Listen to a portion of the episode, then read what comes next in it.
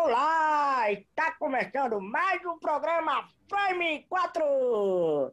E eu tô aqui com os meninos! Fala aí, meninos! Olá, pessoal. Estou aqui de volta, Guilherme Lira, de volta na área. E aí, pessoal, aqui é Stefano mais uma vez. Infiltrado da, da Marvel fã da DC. E aí, pessoal? Tô aqui mais uma vez é, para defender a DC, por mais que eu não vou conseguir isso muito na Liga da Justiça. É isso aí, gente!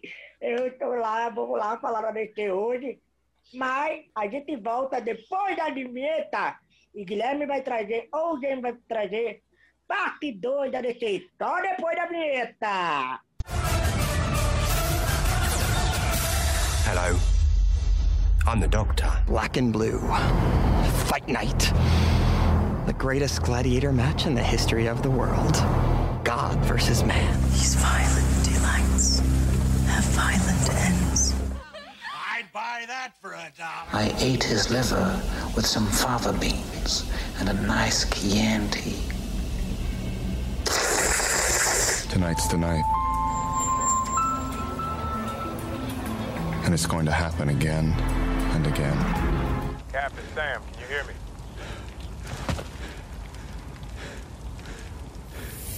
On your left. Say my name. Vamos continuar aquele programa que foi a parte 1 que a gente está comentando os filmes da DC, do universo DC no cinema. Desde que começou lá com o Homem de Aço. E agora a gente vai continuar a partir de Liga da Justiça. Esse filme que tem muito assunto para falar. James, por onde começamos? Esse filme gera discussão, confusão até hoje. Ganhar lista! É, esse filme começa a repercutir, na verdade, devido a- ao fracasso, pelo menos de crítica, do Esquadrão Suicida. Ah, a Warner começou a se desesperar ah, como estava como tava o desenvolvimento desse filme e ainda no roteiro já começaram a fazer várias modificações para o que Zack Snyder iria gravar. Aí ele vai, começa a gravar, é, quando o filme já está gravado, acontece um, um problema grande na família dele, que a filha dele se suicidou. Então ele pediu afastamento do projeto e iria retomar mais para frente, mas ele precisava daquele tempo. A Warner deu ok a princípio, só que se aproveitaram, demitiram o cara, chamaram o Joss Whedon, que naquela época tava, tinha acabado de entrar na DC para fazer o filme da Batgirl. Ele estava no desenvolvimento, no desenvolvimento desse roteiro e ele foi chamado para reorganizar essa edição desse projeto da Liga da Justiça e tocar o filme como diretor, de forma oficial. É, até com é, regravações é, pouco tempo antes do filme estrear. E aí se deu o que a gente viu no cinema, que é o que a gente vai comentar agora. É, teve todas essas confusões. Primeiro, outros pontos, né, para abordar. Também foi o, foi também do, já tinha o projeto inicial ia ser um, de um filme de tantas horas, ia ser dois filmes gravados ao mesmo tempo. Mas eles acharam melhor Ia ser dois não filmes. gravar, é, não gravar agora porque teve uma crítica meio dividida entre Batman vs Superman, como a gente tinha comentado aqui. Teve gente que gostou muito, tem gente que não gostou. Aí então a gente vamos gravar o primeiro, se fazer sucesso a gente faz o segundo. Aí depois teve aquele, esse problema com a família de Jack Snyder e saiu. Aí nisso, o Josué Whedon, que tinha entrado na DC para escrever a Batgirl, como o James falou, tiraram ele e colocaram o Josué que Josué era famoso também de ser um era o chamado doutor de roteiros no começo de carreira. Ele pegava roteiros ou filmes que os produtores achavam que não estavam tão bom e ele reescrevia para fazer o filme ficar funcional, né? E ele também vinha de uma crescente da Marvel, né? Porque tinha feito sucesso de Vingadores 1 e o Vingadores 2, que também foi meio controverso, mas ele estava na DC agora. Então teve esse negócio, esse- toda essa, essa confusão. E além do mais, ele também entrou já com o filme pronto, quase. Faltava muita pouca coisa, ele pegou, voltou no set os atores e refilmou algumas coisas, que deu aquela, fa- aquela cena famosa do super-homem, do bigode do super-homem. Toda aquela confusão do bigode do Já super-homem. tava, já estava gravado, né?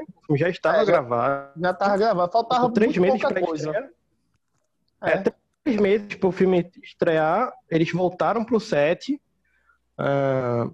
eu tô- vazou essa história da polêmica do bigode do, do Henry Cavill, que todo mundo sabe. Ele estava ele tava em outro filme e Missão por Impossível. contrato é, é o Missão Impossível.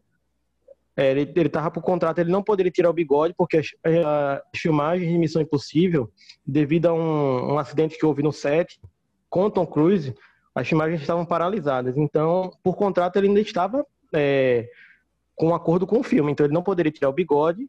A Warner tentou entrar em contato com a empresa que faz o Missão Impossível, que é a Paramount, mas não teve sucesso, ofereceram dinheiro, inclusive, para eles, para poder ter essa possibilidade de tirar o bigode, ou eles fazerem o bigode digital lá no filme, mas eles gravar o Liga da Justiça, essas cenas extras, sem o bigode, mesmo assim eles não quiseram. E aí se deu toda aquela bizarrice é, que deixaram o Henry Cavill irreconhecível. É, o que aconteceu também é que ofereceu ao Paramount ofereceu disse que foi um acordo absurdo em dinheiro. Disse, eu, tá certo, se for raspar o bigode é tanto para ele raspar esse bigode. Aí ele ah, correu atrás a Warner, disse é melhor gastar com efeito especial. E também teve o rolo do que tanto esse, até o Henry Cavill depois fez uma propaganda do Gillette tirando o bigode, que eu até ri na internet depois dessa confusão toda. E Era foi melhor, até ter, é- era melhor ter passado a gilete mesmo, ter tirado, do que meter um efeito especial que parece que foi um dentista e a boca ficou anestesiada. É porra! Pior que parece é mesmo. Não, e o pior ainda é cresce. que você vê as edições de fãs que fizeram, que ficou muito melhor, né? É, mas também tem que pegar assim. Tinha, eles tinham três meses, como o James falou, Sim. pra correr e terminar esses efeitos. E porque tinha um bônus, que os caras não queriam jogar o filme pro outro ano, não, que, senão não ia ganhar os bônus de final de anos. Que de, de acordo com o lucro né, dos filmes, os, os produtores ganhavam bônus. Aí como Liga da Justiça, eles estavam esperando fazer um sucesso, estourar a boca do balão e receber esses bônus. Então os caras não queriam adiar. Acho que também isso prejudicou Só muito pra- eles esperarem o Zack Snyder, né? Mas vocês gostaram do efeito especial da boca? Tem um Não. bigode? Deixa Não, a James falar aí. não. O que, que foi, James? Que? Só para explicar a contextualização desse lance do bônus que tu falou.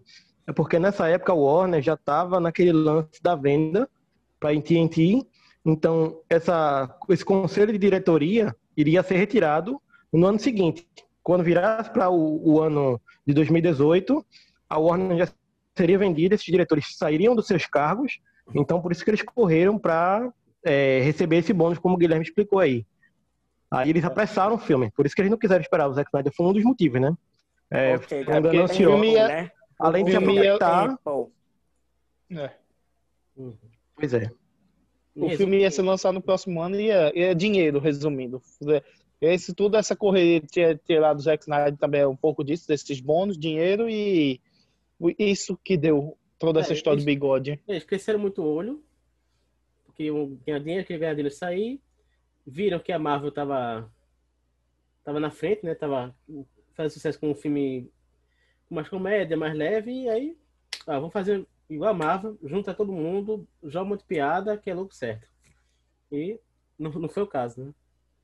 Exatamente. Chamaram o Whedon já para fazer uma formulazinha que ele faz de, de colocar piadas, misturar tanto.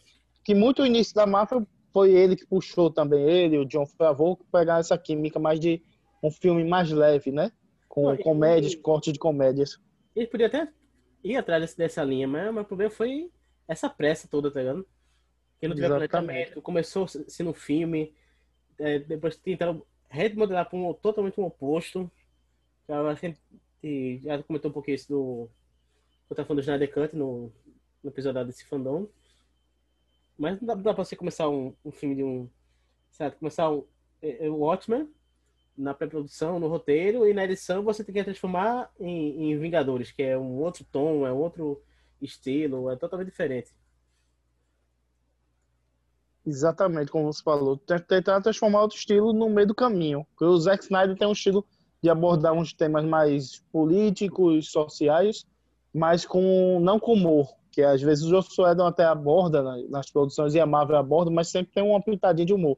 Ele é mais seco, né? Mais como mais sombrio as coisas, como até brinca o Deadpool no filme dele, que, do, que você desce do universo DC, que é tão sombrio. Mas a primeira cena do filme já é a cena que mais polêmica, talvez, que é a da, do super-homem, como o Manuel falou, que é do dentista lá. Agora, do que o, parece que o cara tá com anestesia, da boca inchada e com anestesia, você consegue mexer. O Cavill. Eu, aí o que vocês acham dessa cena? Porque Ele tá parecendo acho... que fez um botox e... Ele tá parecendo que fez um botox que deu errado. É. E, ou, ou então o botox retente, né? ainda dá pra baixar a boca ainda. Enfim, uma anestesia. Ficou aquela boca enorme, boca cheia, boca de comida cheia. Desculpa, parei, parei, parei por aqui.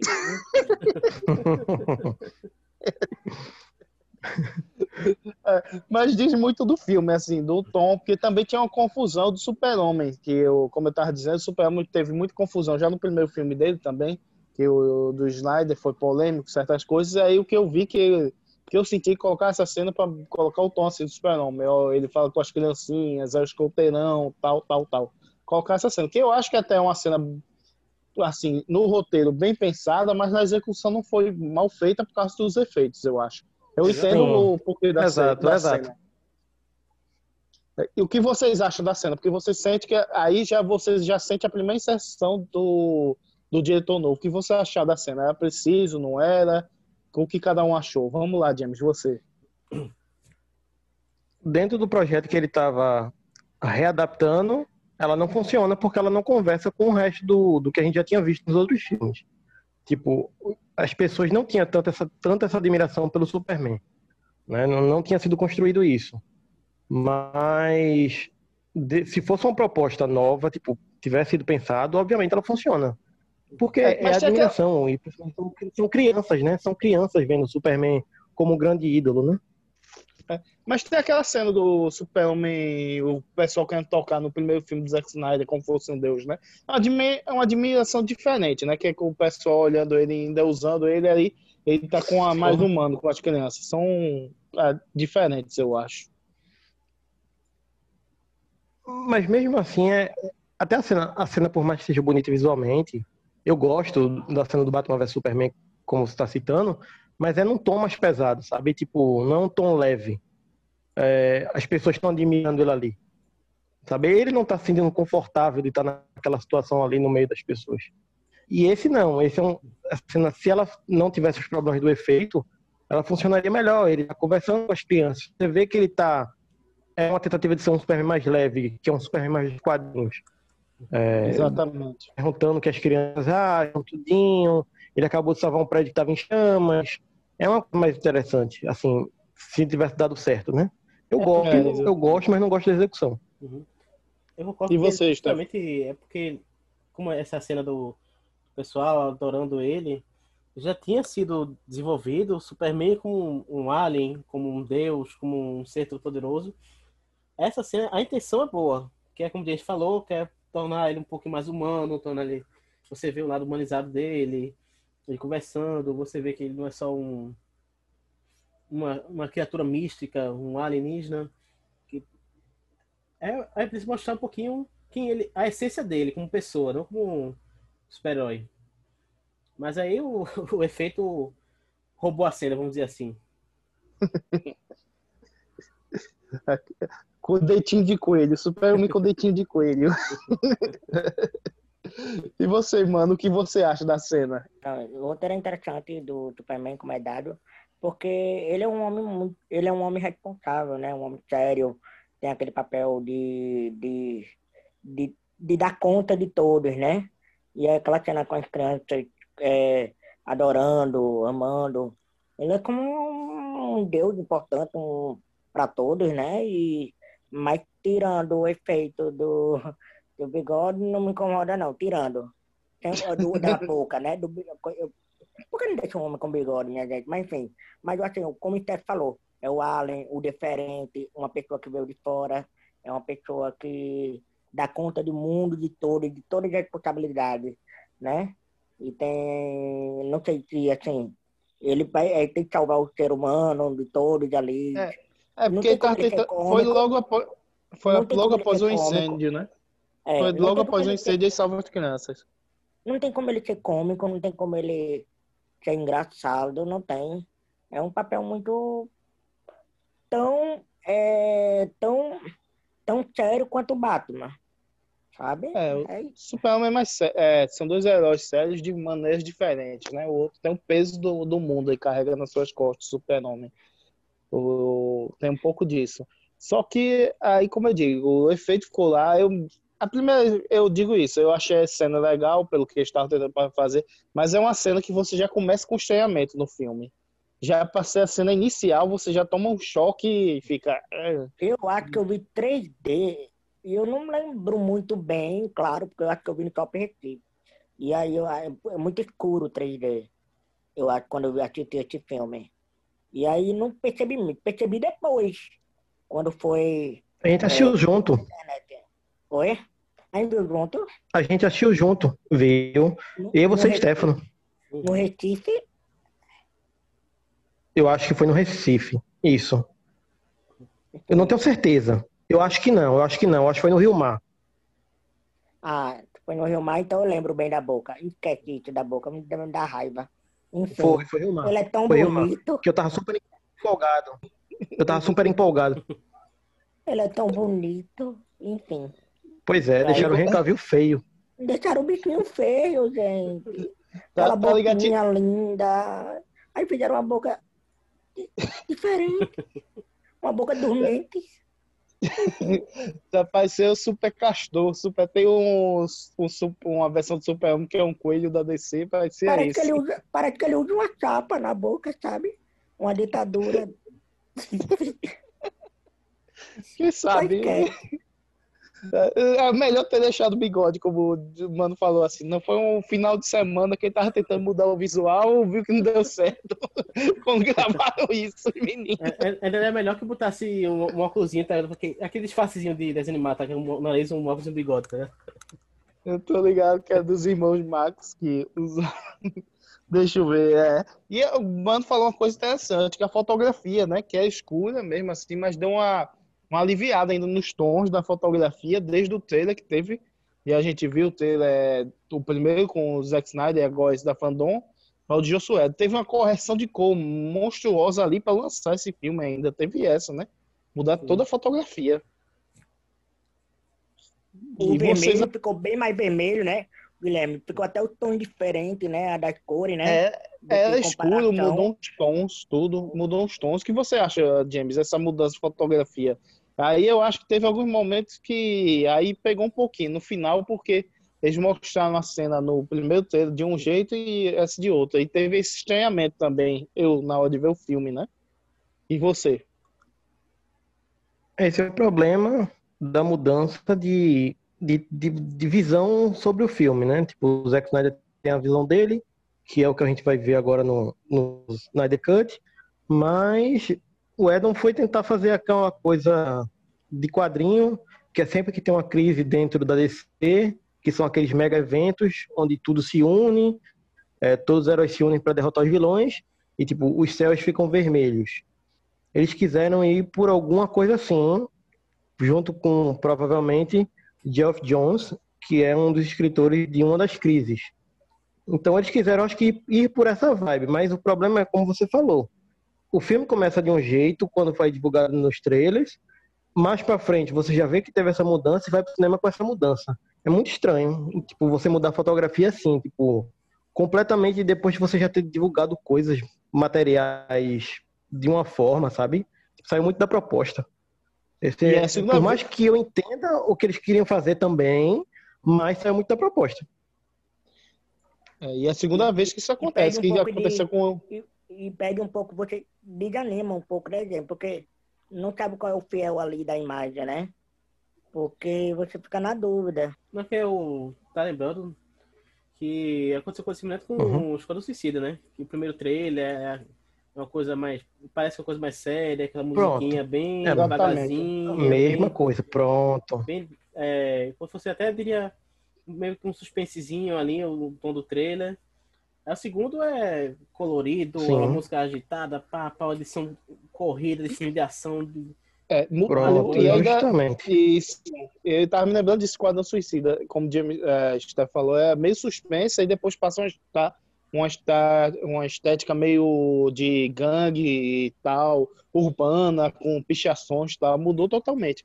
É, é aquele negócio, a DC tava muito incerta no que, que ia fazer, né?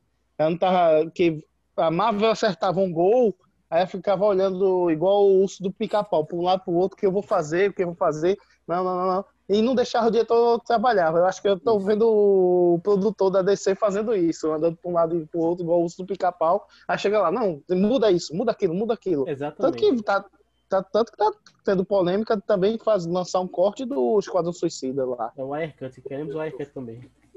É. Eu, eu defendo, Exatamente. eu defendo David Ayer, que tem um filme dele que eu gosto. É, tem alguns Não, filmes que não, eu não quero gosto. Wirecut, então. Eu, que é o Wirecut, eu gosto de. Coração, Coração de Ferro foi ele que fez. SWAT, não tem quem, faça deixar de defender SWAT. Eu gosto, eu gosto de show, SWAT. essa- eu gosto, gosto daquele do Keanu Reeves Essa também. que ele petição não fez, assino, o- não. Sim. Aí acho que é bem essa questão, tipo, o produtor via, ah, se dá certo com a Marvel, vai dar certo com a gente também. Só que são heróis diferentes, matérias diferentes, são públicos diferentes. E até a gente, até eu gosto da Marvel, não quero ver, tipo, a mesma coisa de novo. É bom ter essa variedade. A Marvel tem um, um- um tom, a DC tem outro tom, outra empresa faz outro filme, lá, a Amazon fez The Boys, já é outro tom. É boa essa diversidade. né? Aí, então, se deu certo com, com a Marvel, vamos fazer, copiar igualzinho. E, e quem, quem toma essas decisões como se foi um, exec- executivo que nunca leu um quadrinho na vida, provavelmente. Que só tá, tá interessado na, na Uhum. bilheteria. Aí dá, dá nisso. Vocês pegaram, não, a gente quer um, um filme é, feito da Marvel, de comédia. Mas joga na mão de um, um até no Zack Snyder da vida, um Joss Whedon, ele vai saber o que fazer. Se der liberdade, se der tempo pra ele, ele vai saber como produzir aquilo, como é que vai fazer aquilo com, com, com o tempo. É justamente E é como pra- você falou, tipo, você vê dois filmes do Warner que eles caem no mesmo erro, de querer modificar o filme na ilha de edição. Isso. Obviamente não ia funcionar, que é Esquadrão Suicida e Liga da Justiça. O projeto não começou do jeito que, foi pro cinema, sabe? Tipo, grava de um jeito, com uma proposta, aí sai picotando o filme, regrava cenas e vai pro cinema com outra proposta. É claro que não vai funcionar isso. Não, não tem como. E eu também te- vejo também uma coisa do Whedon pro do pro Zack Snyder é o seguinte, eu acho que eles também tinham inspirações diferentes. Se você pegar assim o Whedon pelo que eu vi agora, ele tinha muita coisa da Era de Prata, Superman da Era de Prata, que é o Superman hiper forte, mas totalmente certinho, escoteiro, todo com, sem quase sem defeito de caráter e tal, as coisas mais coloridas, uma comédia mais boba, coisas es- estarpafúrdias acontecendo, enquanto o Zack Snyder, eu vejo muito ele desses quadrinhos pós-modernos, ou mesmo na época da década de 90, que é os caras dizem que é muita cena de ação massa velho, hoje um negócio muito hiper dramático, são que cada um são eu gosto dos dois, mas são inspirações diferentes e são tempos diferentes da DC, né? Porque a DC, para quem acompanha, tem, teve não sei quantos super-homens, teve crise para criar o super-homem que foi iniciado com o Joe Bird lá em, acho que 85. Aí cria essa linha desse super-homem e depois foi se modificando nos anos 90, 2000. São épocas diferentes que muda até o estilo da narrativa dos quadrinhos da DC. E aí cada um vem com uma inspiração diferente, pensando, pô, essa é ideal para construir o universo DC no mesmo filme. Não é nem que seja no outro filme, é no mesmo filme que são colidindo. Entendeu? Você vê isso até que agora eu vou entrar outro personagem, o Cyborg. Ele usa um o Cyborg do Zack Snyder, é um Cyborg com, que é o designer, eu acho, dele mesmo criou, né? Mas é um Cyborg já com a origem do 52, que é fundido com a caixa materna tal, que é o Cyborg original, ele é o pai que salva ele transforma ele num robô. Aí eles usaram a origem do 52 e usaram um designer do Zack Snyder, que é quase um, um tanque de guerra, você vê as engrenagens e tal. E no final do filme, você vê que o, isso deve ter sido o Whedon que fez, que muda o designer dele para o designer clássico. Ele se reagrupa as peças dele para transformar num designer meio da era de prata dos quadrinhos. Você vê todo esse choque de coisas. Não, é como se tivesse um cabo de guerra. Eu gosto mais desse período, eu gosto mais desse. E fica se batendo no, no, no próprio filme. É assim, é porque é, a Warner tá, a Warner tava muito perdida nessa época. Esse mesmo imbecil que fez as porcarias da direção da Warner, que fez a- as porcarias com o Esquadrão Suicida com Liga da Justiça, foi o mesmo imbecil que ele queria cortar da Mulher Maravilha aquela cena que é a Terra de Ninguém, que é a cena que todo mundo lembra do primeiro filme. Ele mandou Daí cortar. A Pat Jenkins que bateu o pé e, filme, né? e disse que não ia cortar. É a melhor Pois cena é, do filme. justamente. Pois é. Mas ele queria cortar. Ele mandou cortar. Eu, eu até gosto muito dessa cena em inglês, né? Que é. Em inglês é No Man's Land, que traduz literalmente é terra de, de nenhum homem. Aí vem a Mulher Maravilha pra Isso, é. conquistar a batalha. né? Exato. Tem Então, tipo, se não fosse o Pat. Jenkins não bater no pé, pois é. A gente não teria essa cena. É, é confuso. E agora também eu vi agora com a já na Fandom, né? Eu vi a entrevista do cara dizendo que eles estão pensando nisso, mas porque tá é complicado até o fã da DC, que o da Marvel, que não quer, tem essas mudanças de narrativa, porque a narrativa foi mudando com os anos e tal, mas não tem mil, tem algumas terras paralelas, mas não tem como a DC que tem milhões de terras paralelas. Tem gente que é só fã da sociedade, tem gente que gosta do, do Batman vampiro da terra de não sei quem, tem gente que gosta lá. Aí você abrir, como a DC está abrindo agora para multiversos, tem a oportunidade de cada um trabalhar e vou, pô, eu vou fazer um filme mais Era de Prata, mais para lá. Pegar essas referências que tem, que são enormes, e cada um trabalhar separadamente, não é? É o que eu acho, que é um bom caminho do Sim. novo diretor agora da, do universo DC. Diretor não, Mas chefe, continuando né? aí, vamos continuar com o filme. Vamos continuar com o Exatamente. filme. Depois dessa cena, abre, aí vem uma segunda cena que também foi. Vamos, vamos debater sobre essa. Começa aquela musiquinha, que é uma parte que eu gosto do filme, que mostrando o mundo sem Superman, todo mundo triste, bandeira preta hasteada lá em Londres. Aí vamos para a cena do Batman, tentando capturar um parademônio, que foi um- uma cena de refilmagem. Ali foi Aí, o que, é que refilmagem, vocês né? acham dessa cena? Já, já foi refilmagem ali. Ali é Foi o Edon com- também. Até com o cara do Manhunter, né? Que o ator que tá na série Manhunter. É, lançou- do Mindhunter. Isso. Isso. Essa eu me lembro bem. É, é, rapaz, eu acho interessante, assim. Eu até achei que era do Zack Snyder pelo tipo de fotografia, que tava bem mais escuro. Acho que é ele tentando fazer uma transição, para não ficar tão chocante, né? Do, do estilo dele pro outro. Te- Tentando ainda dar uns re- resquícios do Zack Snyder. É, Assim, o que eu me lembro da cena é que ele pendura o cara e atrai o, o parademônio com medo do cara. Com medo do cara. Pra explicar, dar uma explicação como funciona, né? Aí eu acho interessante. É uma cena que eu Uhum. acho bonita, até esteticamente, eu acho. Eu gosto. E vocês? É, Eu vou- vou- me incomoda é a piada. Essa Porque, tipo, um pouquinho antes do, da cena do Batman, é uma que tem um slow motion, Uhum. um povo... fã- É, Isso, ali é Zack negócio Snyder. De imigrante, né? Ali é Zack Snyder Isso, topado. ali, é bem... ali é Zack Snyder. É, ali é bem Zack Snyder. Lembra até um pouquinho o Watchmen, né? O- o- Isso. a- o Você vê as críticas políticas ali. Isso. as críticas políticas, a imigração que estava na época, até hoje está um pouco. Você vê lá vários assuntos políticos sendo tocados ali no, Isso. no, no tema e aquele clima melancólico, né? Sim, até de- a, a ideia de desesperança, né? Porque o Superman não tá mais, mais no mundo, é, é, é como se fosse os bandidos agora se sentem confiantes em fazer as coisas, entendeu? Que era isso que ele dava entre as entrevistas do Zack Snyder antes do, do filme estrear, ainda quando ele estava na direção, ele falava isso, que ele queria que o mundo, mostrar o mundo sem o Superman, como, como o mundo ficou. Então, aquela cena representa isso, aquela cena dele, sim.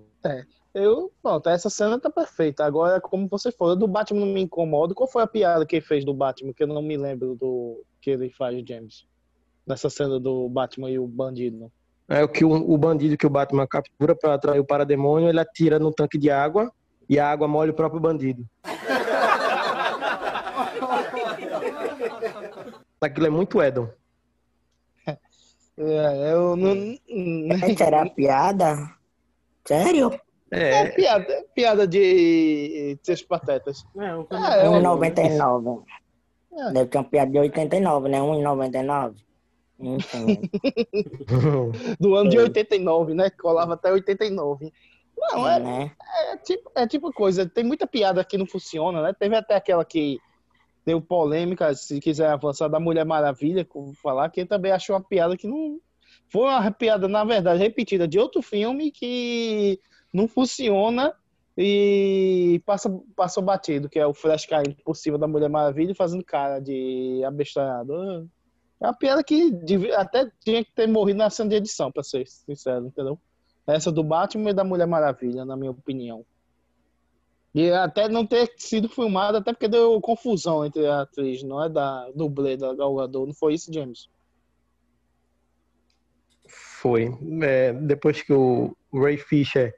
Todas as polêmicas que o filme está envolvido aí. é, falaram sobre o Joss Whedon ter obrigado. Ele queria que a Gal Gadot fizesse aquela cena. Ela não aceitou. Ela nem estava no set naquele dia. Aí ele obrigou a dublê a fazer a cena é, da mulher do, do Flash caindo por cima da Mulher Maravilha porque ele achava que era engraçado isso, que é a mesma piada que ele faz no Vingadores 2. É, Ele acha que é uma piada, né? Mas É, vai que- entender. Que nem, nem E tam- com, com piada funciona, né? É, é a piada. É Pois é. O, o humor eu acho que evolui. Isso é uma piada que talvez, uns- alguns anos atrás, muitos anos atrás, tivesse algum sentido. Hoje não tem. Não É, tem não nem sentido. sentido. Entendeu? Uhum. É, mesma coisa dos caras que reproduzir trapalhões. É uma coisa que é de uma época que já passou, que a gente já evoluiu até o conceito de, inte- de humor, de tudo, e percebe que não, não é um negócio engraçado, né? Aquela piada de desconforto que não funciona. É, Tipo é, mas tipo, só deixa as, as mulheres que devem estar assistindo, tipo, deixam elas desconfortáveis com a cena. E, Uhum. e, e até pra, pra homem, eu não acho ela engraçada. Ninguém acha ela engraçada aquela cena. Eu também não Sabe? acho, não. Oxe. É, eu acho ela que tá assim, é- estranha, porque ela tá perdida. Ela tá perdida no filme pra tentar aliviar a cena de tensão no meio de uma batalha. Não faz sentido, sabe? Exatamente. É tipo a coisa, é aquela, aquele humor de desconforto, sabe? Que é, o cara, pô, o cara tá nessa situação, o cara fica todo desconfortado, dá uma risadinha. Tem muito no The Office, com outras situações, né? Sei lá, o cara fala uma besteira e ninguém entende, aí o cara não quer discordar do pai. É aquela situação de desconforto. Mas eu entendo que eu acho que essa é a intenção que tava tentando fazer com a piada, mas é o tipo É. de coisa, como você falou, que não, não faz sentido hoje. E não, já é uma piada repetida. E hoje gera não, um desconforto até no próprio espectador, não é nem mais no personagem, pela toda a situação que estava Hollywood no nos situações delicadas que estava tendo de assédio, denúncia de assédio, cara tá num movimento, é aquela piada que não é o tempo de fazer. É, é a piada errada, na hora errada, no lugar errado, né? Exatamente. E, é uma- Correto, Stefano, correto. e aquela, e aquela piada de tiozão contada mil vezes. Aquela piada que você vai no churrasco, aquela piada que até o pessoal brinca do tiozão que repete, sei que é pra ver ou pra comer. Já não tem nem graça. o que Ninguém, outro cara já se sente até desconfortável de, de ouvir a piada. Tá ligado? Deixa eu só fazer uma observação aqui. Não só para contextualizar aqui, eu tô comentando que essa, a gente tá debatendo essa cena do meio do filme. Quando eles vão atrás do vilão do Lobo da Steppe é, e o, o Flash cai, em- cai por cima da Mulher Maravilha. Já que a gente pulou um pouco. É, não é que a gente tá fazendo meio solto, porque eu acho que é, é complicado avaliar. Sim, que É, tanto, é tanta miúça esse filme. Por exemplo, uma coisa que me incomodou. É aquele o visual do Lobo Uhum. da Steppe, que foi mudado, foi desconsiderado, veio um risco de continuidade lá do filme do Batman vs Superman, muda o design agora. E já vi que vai estar o design original agora no Snyder Cut, né, pelo trailer. Aí mudam, deixando mais humano. Sim. Não sei por que fizeram aquilo. Eu acho para amenizar, para tirar um pouco do tom pesado de terror, né? Não sei. Mas Pra mim, esse é o É, maior mas problema eles- do... eles tiram. Vilão. Ele é mal renderizado, literalmente, né? É, tem isso. Também Ele a é gráfico de dele. Play 2. É. É, E olha que acho que God of War tem uns gráficos mais bonitos. É porque- aí. É pressa. É porque eles É, tiram um mas- elemento é, para esse filme que foi pro cinema, eles tiram o elemento Darkseid. Aí o vilão fica sem motivação e ele tá fazendo tudo a Exatamente. mão de Darkseid. E para quem conhece no quadrinho ainda o contexto, pô, ele é trio do Darkseid, é um, um incauto do Darkseid, ele dá uma referenciazinha pro Apocalipse, eu acho, pro Apocalipse, né? Fala, cita o planeta rapidamente, mas o cara não pega, o cara que, que não conhece tanto, entendeu? Que é o intuito também do filme é apresentar o personagem. Então fica meio mal construído, entendeu? O Porque, ah, filme. eu quero conquistar a Terra. Por quê? Porque eu quero. Então, fica basicamente isso.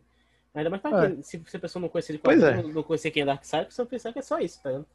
Porque a gente conhece e pensa, Pois é. ah, porque esse cara trabalha pra Darkseid, etc. A, a gente mesmo vai completando a- as lacunas, tá ligado? É. Agora, uma coisa que tá bom, todo filme fica bom é as Amazonas, não é? Aquela cena de ação das Amazonas, da, a Temícera, Temícera Temicida, no filme da Mulher Maravilha. É, Temícera, É sei lá como complicadinho. se fala. como fala. A Mas Terra no da filme Mulher da, Maravilha. A Terra da Mulher Maravilha. No primeiro filme é bem é, é linda as cenas que tem lá. No, as cenas de treinamento, essa de batalha que tem agora no Liga da Justiça também é muito bonita, como elas se mexem, tudo treinadas, né? Uhum. Sempre é interessante, dá vontade Essa cena também- é... Hum. Nessa cena é Zack Snyder. É Zack Snyder. O... É, e essa uma cena coisa- é, é toda dele. E tem muitas outras Amazonas. Podem até pro futuro da DC desenvolver algumas Amazonas, essas espiãs que vão pra Terra espionar para ver como tá o mundo. Tem, essa, tem essas coisas que pode abordar, que eu acho que ainda não abordou tanto a DC. Mas essas coisas, por exemplo, outra coisa que também deu polêmica, já que a gente falou das polêmicas, o ator. O que foi cortado, que a gente sentia que o Cyborg ia ter um arco muito dramático no filme foi praticamente picotado, né? Sim. do filme. Todo, eu entendo o, o cara deve ter ficado muito pé da vida, porque é um arco interessante do Cyborg, né? Todo o conflito dele, a gente vê um pedacinho de nada e pula. Aí o cara complicado. Você vê todo e ainda você vê que todo o personagem fica perdido lá no, no próprio no filme, né? Que ele ia ser um dos principais nisso. O que você acha do arco aí? Acho que todos eles, né? Todos eles. O Cyborg foi muito afetado, com certeza, por isso que ele tá tão puto é, com toda a situação que deixou e além das coisas que ele enfrentou aí no set de filmagem. É, mas o Flash tira o desenvolvimento dele com a Iris. Dizem, segundo segundo as mais línguas e as coisas que estão se falando, devido a tudo que aconteceu no set, dizem que tiraram a Iris West do, do filme porque não queria uma relação entre homem branco e uma mulher negra, né? Ah, o Geoff Jones e o pessoal lá não queria. Foi uma das coisas por isso que tiraram. É, tá dando as polêmicas. Tipo, você vê como, como a galera tava surtada, cagando um, projeto milionário deles, tá ligado?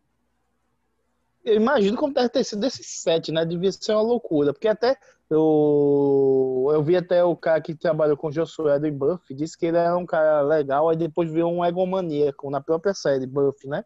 E o pessoal também, o Ray, o Ray Fish, né? O Cyborg o, falando, que Uhum. o que ele tinha atitudes que era muito sacana com o Zack Snyder, falando mal dele. O cara já sai com a situação que saiu. É, porque Uhum. o cara teve. Primeiro teve suicídio de uma filha, que não é fácil. O cara pensa em uma pessoa mais importante na Sim. sua vida. Você tá passando uma pressão, filho da mãe, num projeto, aí tem isso. Você vai para casa e de repente puxam o seu tapete. Entendeu? Sim. O, o, o, o Edon podia ter nada a ver com, talvez, com a puxada do, do tapete, mas ele aceitou entrar. É, e para É, finalizar, ah, só o que eu vou falar, o cara teve que ficar falando mal do outro diretor que tava lá, os caras que estavam lá, os atores devem ter ficado putos, e tem sua razão, né? O cara chega lá e fala do cara que tá passando por uma barra dessa. E num filme é tudo errado, né? É É antiético, errado né? da direção. É antiético. Antiético e anti, é. eu acho que humano até, entendeu? Sim. Falar isso. Pois é. Na, na minha opinião. Mas é isso daí. E o, em relação aos personagens, o que você achou, Stefano? Eu vou dizer até de longa data, eu achei que todos eles perderam, todos os personagens, até o Aquaman achei fraco.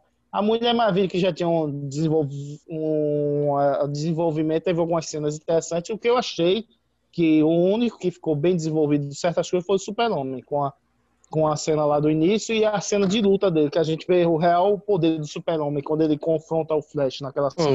de Não. Não, pior, cortaram muita coisa dele. Não, cortaram muita coisa dele. Tinha uma cena que foi divulgada na época que o Zack Snyder ainda estava como, como diretor, antes de Stefan falar, cortando rapidinho, é, que era a cena do reencontro dele com a Lois lá na fazenda. Ele falava do anel de noivado que, ele, que ela descobriu que ele ia pedir ela em casamento. Ele falava de tudo isso. Você vê que ele tá- não tinha o problema do bigode, que eram cenas originais. Essa cena foi, foi divulgada na íntegra, antes, meses antes do filme estrear. Zack Snyder estava controlando tudo ainda. Então, tipo, todo esse desenvolvimento do, do Clark, todas essas coisas que é, deixaria as pessoas emocionadas e tornaria o Superman mais humano para as pessoas que estivessem assistindo, foram, foi cortado. Eu É, mas concordo com os dois, na verdade. Eu acho que o, o foco foi Hum, aí. o Superman, como o Guilherme está dizendo, mas concordo com o James que foi um foco errado. Não foi o que era para ser, tá? Eles mostram muito Superman, mas não se aprofunda. É o famoso. é, falou muito e não disse nada, tá? Aham. É, Eu acho que ah, foi- vamos o Superman, o Superman, mas não, não aprofunda o personagem. A Lois Lane tá lá, lá- Parece que vai dar muita importância no começo do, do filme, parece que ela vai ter um papel muito importante no filme, mas depois é, é esquecida, tá ela? Então ele, eles come- é, faz que vai desenvolver, mas não desenvolve. desenvolve. É, não, eu queria dizer isso. Eu acho que o Superman teve desenvolvimento, mas é tipo aquele negócio que a gente estava discutindo no início. Foi caminhos diferentes, é, propostas diferentes. Um queria transformar em, e cam- caminhar para X e outro para Y. Isso. Um queria, eu acho que o, o Josué queria colocar muito Era de Prata. Aí você vê ele salvando um prédio inteiro das crianças na batalha final, enquanto o outro queria um, mais dramas impessoais, ah, quer dizer, pessoais, com ele e a Lois. Eu acho que é muito é, centrado na relação dele, Lois e a mãe dele, enquanto o outro é a relação do super-homem super, né? Por exemplo, Clark Kent, ele é desenvolver mais o Clark Kent, eu acho que o outro desenvolveu mais o super-homem. É o que eu é o que eu acho, né? Que ainda não vi o corte do outro, do Zack Snyder. E o que vocês acham, James aí? Concorda com o Stefano e com eu comigo? Concordo, concordo com o Stefano. Concordo com os dois, na verdade. É, essa guerra que ficou interna, né? O filme se tornou uma guerra interna é, de, dire- de direção de Warner, direção de DC Filmes na época, o diretor dentro do set, os atores sob pressão, o filme para estrear. Nada que nada isso justifica. Tudo que foi feito, todas as porcarias que aconteceram, nada é justificável. Mas eles estavam sob pressão. Eles foram para a regravação em agosto, mais ou menos, de 2017, e o filme estreia em novembro. É, é, é muita doideira, tipo, fazer uma coisa dessa, sabe? Tipo, e regravações que iriam demorar pelo menos algumas semanas. Não eram regravações de pequenos trechos, eram coisas grandes. É ia mudar Então, tipo, totalmente o, É tom do filme, né? inadmissível. Exato. Exato. Tipo, coisas que iriam demorar para ser regravadas, para depois voltar para a ilha de edição, para colocar essas cenas juntas, para fazer tentar fazer alguma coisa funcionar. É, não era só, Uma não, doideira vamos isso. dar uma ceninha ou outra, tá? Não, vamos dar o filme inteiro, né? É porque que a Pois gente é. sabe que a hora, a hora das mudanças, mesmo para pegar o das mudanças e a discussão é no roteiro. Quando você está no roteiro formando lá, aí você vai lá, não, vamos fazer aqui e tal. Porque todo, esses filmes de super-herói também tem os cumprir tabela, né? Que é o quê? É, por exemplo, Batman vs Super-Homem. A Mulher Maravilha foi colocada no Batman vs Super-Homem para poder desenvolver o filme dela, entendeu? Porque no arco ela não tem, não tem um arco grande no Batman vs Super-Homem. Tem algumas obrigações para desenvolver o universo, não é? E aqui eu acho que foi o quê? Vão, como o pessoal tava perdido, o cara, não, vamos colocar a caixa materna tal. Não, mas, mas vamos colocar a Mulher Maravilha para dizer que ela nunca foi, passou um tempo sem ser heroína para não para ligar esse filme da Mulher Maravilha logo para esse, para dizer que ela desapareceu na Terra. Vamos ligar o Flash já com a roupa dele. Então, muita coisa que tinha que ser bem organizada não foi organizada nesse filme. Porque, por exemplo, eu acho o desenvolvimento, o Aquaman, eu acho que foi muito mal aproveitado, aí só fica falando frase lá, gritando, Yahoo, não sei o que. O Flash também mal desenvolvido, a gente não entende. A gente tem uma ceninha com o pai, mas mal desenvolvido. O único personagem que eu acho que teve um desenvolvimentozinho é o Super-Homem no filme todo e um pouquinho, talvez, da Mulher Maravilha e um pouquinho do Batman. Mas o resto, acho que foi muito mal explorado. Na Eu minha opinião. Você Você... resumiu como o que desenvolvimento fosse- do personagem. É como se fosse o segundo filme de Superman, né, Guilherme? Só dele, né? Não, é, na verdade, o terceiro filme. mais É pra porque, ele, né?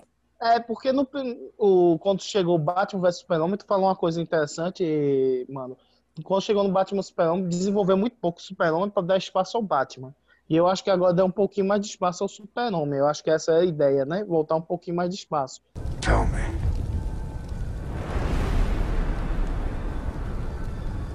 Do you bleed? Pronto, galera, agora vamos falar do super-herói mais querido da DC, menos pelo Cartoon Network, Aquaman. Vamos lá, James, com, começar a falar do Aquaman. O que você achou desse filme? Na minha humilde opinião, um dos melhores filmes já feitos. James Wan está de nota 10. E para você, James? Sim, é, é muito bom. É, é um dos melhores filmes que a DC tem, né? É o primeiro filme que passou o bilhão deles em, muitos anos. Desde o do terceiro Batman, da trilogia do Nolan. Eles não passavam do bilhão. E foi, foi massa. Foi massa. É um filme muito bom, ele é divertido, visualmente muito bonito. Jason Momoa consegue segurar o personagem. Ele não é um dos melhores atores do mundo, mas os coadjuvantes dão esse suporte. E tem o Patrick Wilson, é, o, o Willem Dafoe, é, e consegue ajudar ele para poder ser um bom filme. Exatamente, eu acho muito interessante, assim, a escalação do Momoa no início, quando ele apareceu na Liga da Justiça, foi meio polêmico, que mudaram as características, né, do personagem, sempre reclamam, mas para mim ficou muito bom, porque ele tem uma cara de roqueiro mal, deu uma certa, uh, além de dar uma diversificada no, no, nos heróis, né, dá uma etnia diferente do Aquaman, eu acho que ele dá uma certa imposição mais do que aquele colocar um lourinho de lá como foi nos anos 30, lá quando o Aquaman surgiu. E você, Stefano, o que achou do filme? Eu também gostei do de como o Momo ficou, que foi um Aquaman bem diferente que a gente tá acostumado a ver, né? O, como o James disse, ele não é um, um ator excelente, mas ele souber aproveitar os pontos fortes dele e, e os pontos fracos foram comple complementados pelos, pelos outros personagens ali. Deram uma profundidade mais para secundários para complementar ali onde a atuação dele não ajudava tanto. Mas gostei muito. Foi bom para quebrar o, até os paradigmas que muita gente pensava do que o Aquaman só tem o poder de falar com os peixes e, e pronto. Tem para ter uma noção melhor dos poderes do, dele, da história dele. Eu gostei muito. É como eu brinquei, o Cartoon Network fazia muita piada quando se juntou o Warner, né? E tava direito da Liga da Justiça e dos desenhos da Hanna-Barbera e ficava brincando o Aquaman, olhando assustado, vendo as latas de sardinha no supermercado.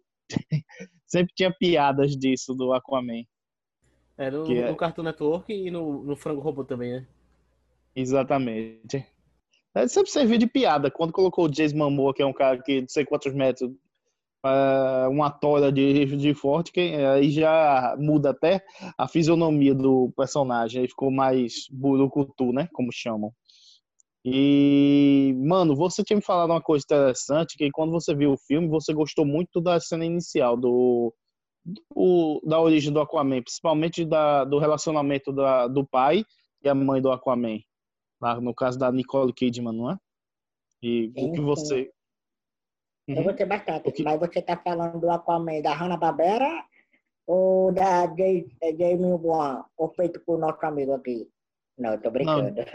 James Mas o Aquaman de Jamie Wan é muito bom. Jamie Wan é muito bom, muito bom.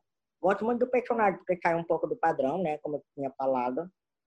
É, muda, cabelo grande, né? Muda a textura, é outra forma, porque sai daquele padrão lourinho, branquinho, como seguia a Hanna-Barbera e outro do Cartoon Network. Eu assistia muito, né, da, da, do cartão. E dos antigos da Hanna-Barbera, na manchete, né, que passava. Aí gostei bastante. É, é. Então, eu gostei muito da assim, é, Nicole Kidman continua lindona de sempre, né? Mãe nova, no, e acho que ela mandou muito bem, tanto desde Mamoa desde Game of Thrones da série, eu acho ele muito foda, muito interessante. E até agora eu acho que rolou bem. Eu, eu gostei do roteiro. O que, é que acharam do roteiro desse filme? Eu, ach, eu achei interessante, consegue pegar várias formas diferentes. Enquanto que é, o James Wan tinha uma dificuldade enorme. Era um personagem que era muito usado como paródia, né? Ah, só teve, ele tinha nos desenhos, nos quadrinhos tinha algumas fases interessantes, até o Peter Milligan, que foi adaptado até nos desenhos passados nos anos 2000, do, do Citim, que mostrava ele mais como um viking e tal. Aí eu acho que ele puxou um pouco disso. Aí colocar ele Jamie mais com Wan, a ele posição. muito, ele, Jamie Wan, ele fez muito filme de terror também, né? É, exatamente. Muito filme de A- terror. muito filme de terror. A carreira dele é mais voltada para o filme de terror.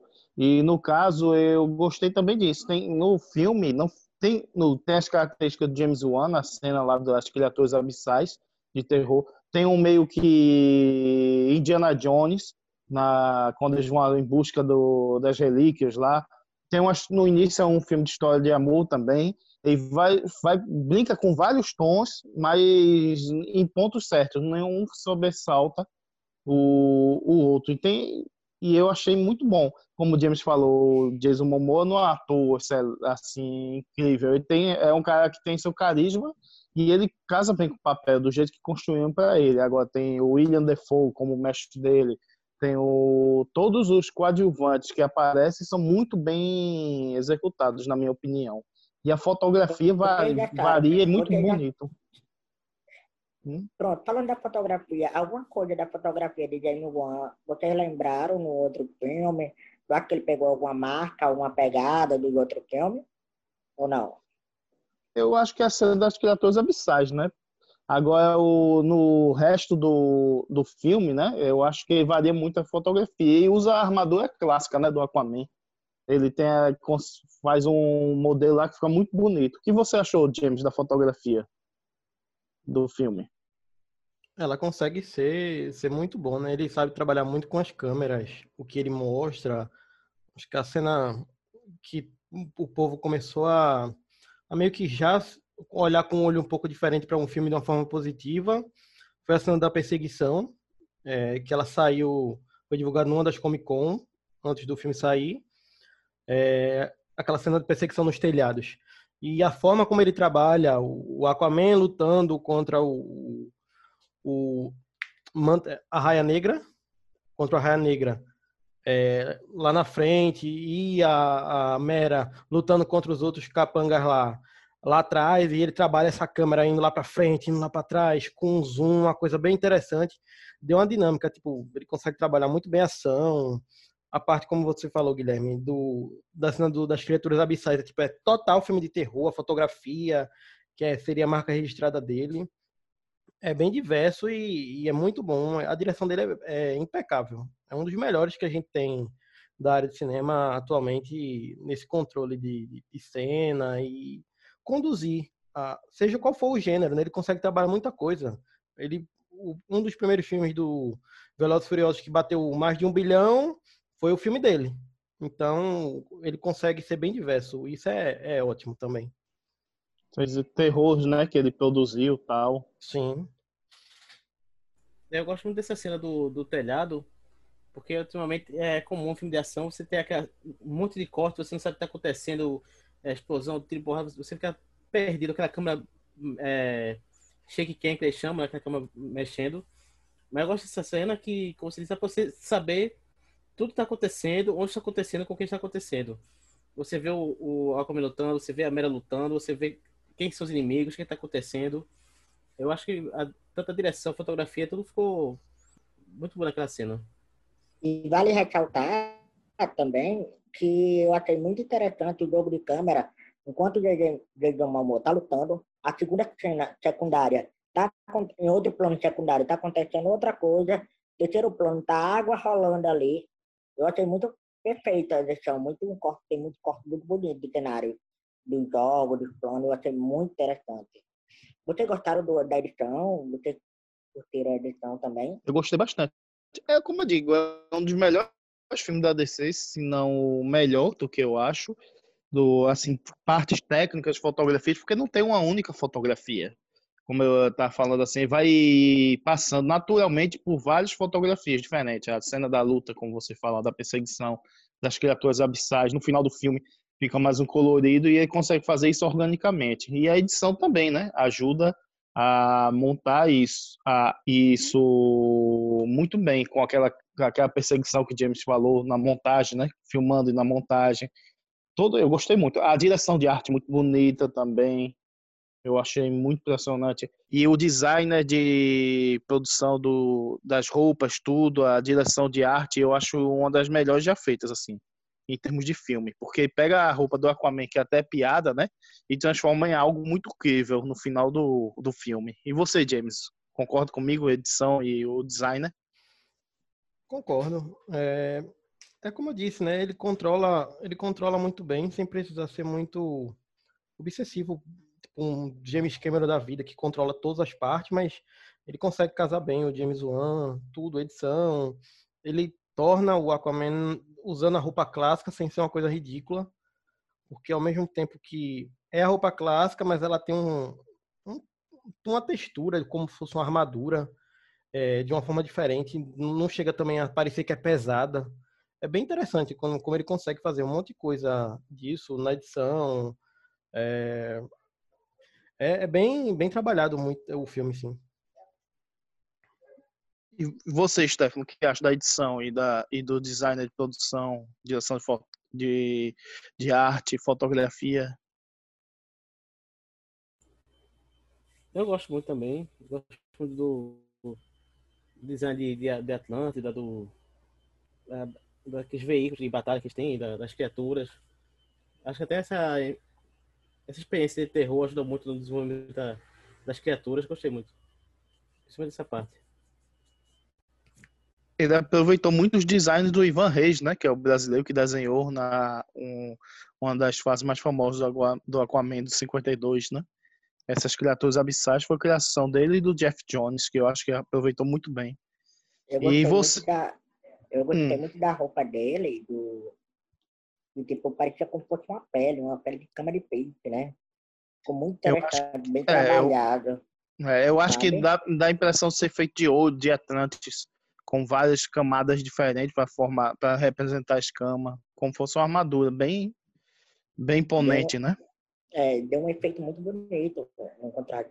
Eu vi três, não sei se foi 3D, eu vi na sala Max, Cinemax, lá, alguma coisa no, no cinema lá do Rio Mar, mas ficou muito interessante, ficou muito bem feito.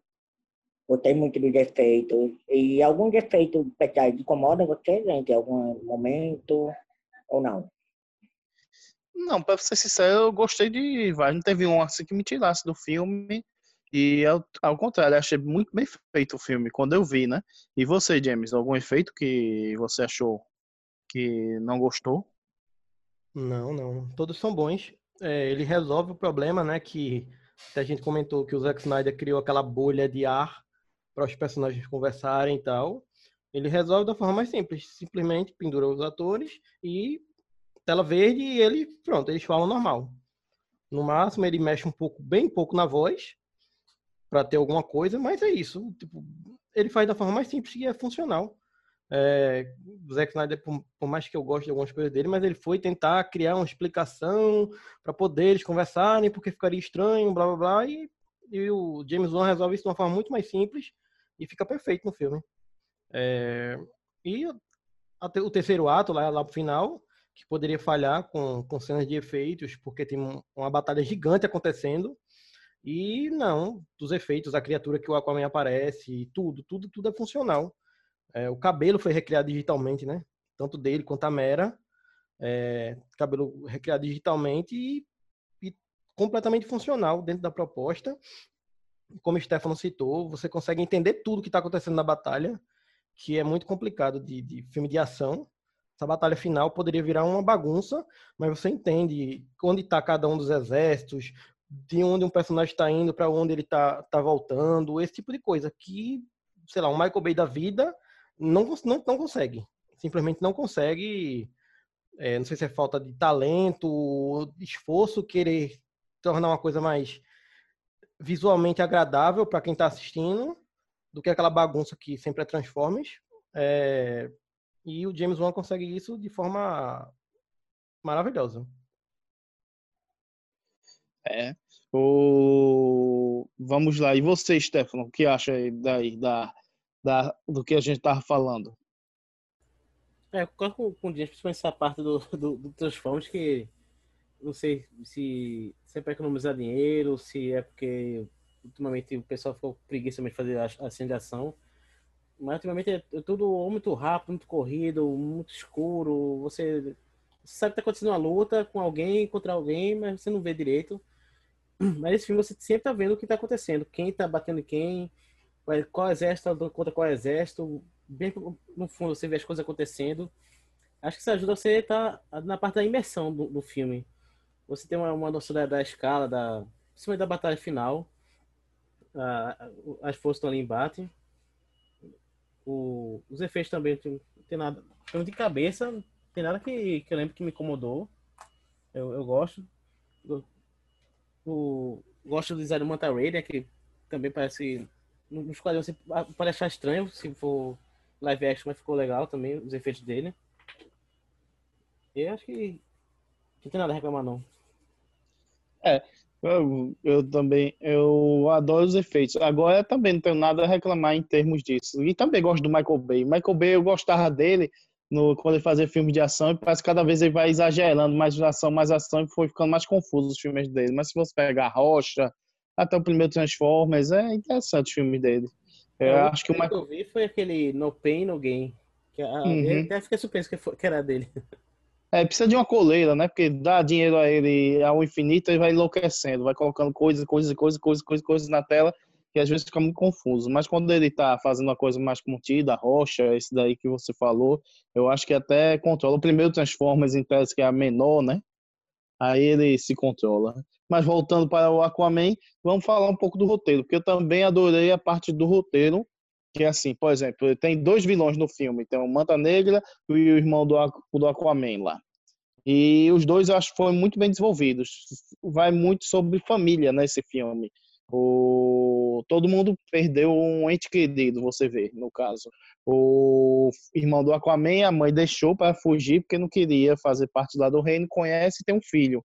Aí ela tem que deixar de novo o filho. Aí já fica aquele sentimento de perda dos dois. E no início do filme temos o Manta Negra, que ele perde o pai por causa do Aquaman, que numa briga lá deixa o pai dele morrer. Então cria um dos inimigos mais mortais dele. Então eu gosto muito desse, dessa ideia do roteiro. Você cria todo mundo com esse sentimento de perda, né? Até a Mera, que também é um personagem muito legal no filme, ela não tem a mãe dela. Todo mundo parece que perdeu alguém, está sempre com esse sentimento de perda, né? No, que- o que vocês acham, James, do roteiro? Em tese disso que eu falei. Eu gosto, sim. É, como eu disse, esse, esse filme, para mim, da, da, da DC, é um dos mais completos em, em vários aspectos. É, sem, sem a maioria dos problemas que vinham acontecendo, né? Tipo, mais que goste de Mulher Maravilha, mas teve aquele problema no terceiro ato, é, que é mais fraco em relação ao, todo do filme. Esse não, ele, o filme é todo equilibrado em questão de roteiro, é, as cenas de ação vai funcionando junto com a história, as batalhas, é, a história dos personagens sendo desenvolvida, a mitologia desse universo também, né, que eu acho uma coisa bem interessante, ah, quando eles vão para São do Deserto e que ali já foi um oceano ah, e, e mostra que tem uma cidade perdida ali também e não fica jogado simplesmente, ela está dentro da proposta da história, que é procurando esses artefatos até achar a armadura. É, é muito bem construído tudo isso até chegar ao ápice lá na batalha final. E acho que até a resolução é bem interessante da- do, do, do Orme contra o Aquaman. Não termina naquela cena, tipo, o vilão morrendo, aquela coisa clássica, que ele vai tentar matar alguém depois. Não, ele é tipo a coisa. É isso. James Wan pega, pega coisas simples, coisas até, sei lá, de filmes dos anos 80 e tal, e coloca, transforma de uma forma diferente. É, o cara vê a mãe, que era a coisa que ele mais desejava também, por mais que ele fosse ruim, estava tentando destruir é, o planeta, né? Por mais que ele tenha algumas razões, o, o, o irmão do Aquaman, que os seres humanos é, poluem, destrói o oceano, ele não está tão errado, mas e ele simplesmente desiste da batalha e se entrega e vai preso. Eu acho super interessante isso, sabe? Ele desiste da luta e é uma coisa moral, né? O Aquaman vence ele moralmente. Exatamente, não é um só físico, né? Você pensa que vai ser alguma coisa física, não, ele vence, vence moralmente. E também porque ele também está fazendo isso, porque queira não queira, o Aquaman foi criado com o pai dele, né, e um pouco com a mãe, mas ele foi abandonado assim, que a mãe fugi- fugiu, né? porque não queria ter contato com o pai e tal. E o pai foi criado muito, criou o Orme, né? Para ser um rei, um guerreiro tal. Criou com muito aquela, aquela visão belística das coisas. Então ele é um produto do meio que ele foi criado. E também de, da amargura, né? De não ter convivido com a mãe. Eu acho que é um pouco disso. Aí você vê como o vilão é bem estruturado no roteiro. E como você disse, tem muita coisa dos anos 80, tem referência de filme de terror, tem um coisa dos anos 90, você vê referência até, você sente um tom de Power Rangers também. Tudo isso você vê uma misturada de muita coisa e até dos clichês eu acho bem trabalhado. E você, mano, o que achou do roteiro em si? Eu achei que é assim, como ele ele segue um roteiro bem que me perfeitamente bacana. Eu acho que ele seguiu tão bem a jornada do herói, para quem não sabe, que é todo o círculo perfeito do que ele faz no filme, do começo, meio, fim, que ele segue todo direitinho as formas que vai acontecer no filme. A primeira travessia limiar, que é o desafio, a segunda, a terceira, a recusa do convite, eu achei o mentor, né? Todo, ele acertou perfeito. Eu acho que foi um filme mais bacana, mais um filme que ficou tão bem lapidado, bem trabalhado para executar esse filme. Então, foi um filme que eu, tipo, mais fiel, deu confiança, eu fiquei muito satisfeito, iria de novo, pagaria mais de 50 reais para assistir filme, valeu muito a pena. Eu gostei do traço da personalidade que Jamie Rua jogou nesse filme. O roteiro segue perfeitamente o ambiente legal, tanto fora d'água, tanto dentro d'água. Então, para mim, eu digo a nota no final, porque é perfeito. Não tem como errar. Eu, eu digo uma coisa, é, ele é, tem a mesma estrutura do Thor, e eu não gosto dos filmes do Thor, da Marvel, que é da concorrência, né? Eu acho muito fraquinho eles. Não tem assim um que eu tenha gostado só do Thor, eu gostei em outros momentos, no Vingadores 1 e tal. Mas em termos assim, entre o Aquaman, que é praticamente uma história de guerra, aquela história de briga de irmãos pelo poder, tudo, com diferentes cabeças, eu acho que o Aquaman ganha muito Tá muito bom o filme. Em termos também de design, é muito bem. O Thor teve o primeiro filme, aí muda, mostra um pouquinho, dá uma modificada no segundo design, no segundo filme. E ele não, esse daí tá perfeito. Eu achei que quando eles fizeram, fizeram perfeito. E você, Stefano, o que acha do roteiro assim? Eu acho que essa comparação que você fez é boa porque, tipo, o Thor é bonzinho e ponto. O Loki é malvado e ponto. Nesse, o Aquaman é bom pelo que o James disse. Que o vilão, você olha assim, pô, até que por outro lado, esse cara tem uma razão. Porque cada um ali é um herói na sua própria história e um vilão na história do outro. O Aquaman culpa o irmão pela morte da mãe, porque diz que a Atlanta matou. O irmão culpa o Aquaman porque diz que a mãe foi, foi lá dos humanos. O, até o cara que é o, o, o pirata, ele culpa a, a, a morte do pai no Aquaman. Se você pegar só o ponto de vista de cada um, cada um é o seu herói e o outro é o vilão. Tipo, o cara tá vingando a morte do pai. O outro tá vingando a, a mãe que traiu para o povo. O Aquaman tá, tá, quer vingar a mãe que foi morta pela, pela Atlântida. Isso dá uma, mais assim, uma profundidade aos personagens, não fica aqueles vilões é, eu concordo preto com e branco. Eu concordo, dá uma ambiguidade, né? Tipo uma troca, né? Tu é herói, eu, eu me torno vilão. Mas no meu ponto de vista, eu não sou o vilão. Ele, eu teria o herói. Eu teria estar no lugar, né? Que é no caso do irmão, não é isso? isso. Então fica muito bacana mesmo, certo? Eu acho muito foda essa jogada do contexto, né? Do, do ponto de viradas. É, porque se você fosse acompanhar a história só por um ponto de vista, você até poderia dizer assim, pegar o ponto de vista do irmão. É um cara que quer manter, é, manter o, o, reino dos Atlantes, quer proteger o oceano do, dos humanos que estão no oceano, e quer vingar a mãe que foi morta por causa de um traidor. Aí você olha assim, poxa, até que esse cara tem um, tem um sentido para o que ele faz, tá? Mesmo que você não concorde, você entende por que ele, ele tá fazendo isso. Não é cara, ah, vou destruir porque eu quero, vou matar o caminho porque eu quero. Você, você entende mais a motivação do vilão, isso dá uma profundidade muito boa pro, pro filme em si. Palma, Exata. palma, palma, palma, palma, adorei. Que é o caso do, até do indo pra, indo pra concorrência, que é o caso do Thanos. Que ele não é o vilão Muahaha. Ele tem a motivação dele, você entende a motivação dele. Por isso que ele foi um dos vilões que mais funcionou na Marvel. Exatamente. Eu também gosto dos vilões murrahaha, tipo, você faz um vilão que ele é mal mal. É, É, mais se souber, com fazer, souber trabalhar, é, é, fica legal mesmo. É, fica legal. Mas é como assim, quando você tem esse daí, esse é o caminho mais fácil, você fazer um murrahaha, que a gente chama, né? Quando a gente fazia na faculdade, fazer um vilão só com a dimensão. Você trabalhar, fica legal. Mas é mais difícil esse, você fazer personagens com camadas, né? E não é só o vilão e o herói que tem camadas. Os coadjuvantes têm camadas nesse, nesse filme. Isso que eu acho muito interessante. E também tem outra coisa que eu percebi, que além de desenvolver os personagens muito bem, ele abre muitas possibilidades para descer. Aquela ilha que ele visita no final do filme, é, onde pega a armadura, pode ser aquela ilha perdida, onde tem aquele, acho que é o Carmande, não tenho certeza, os personagens da DC, que tem um monte, uma ilha cheia de mistérios, dinossauros, tal, tal. Tem as criaturas abissais lá, que pode fazer um filme só disso. Tem os mistérios de Atlântida. Tem um monte de coisas que pode ser realizado nesse filme. Então, esse filme, pra mim, preencheu tudo. O cara tinha, um, na verdade, James Wan pegou o personagem do, da, do contexto da Liga, o que tinha menos, o pessoal brincava, ninguém quer fazer um filme do Aquaman. Ele fez um filme que foi por um bilhão.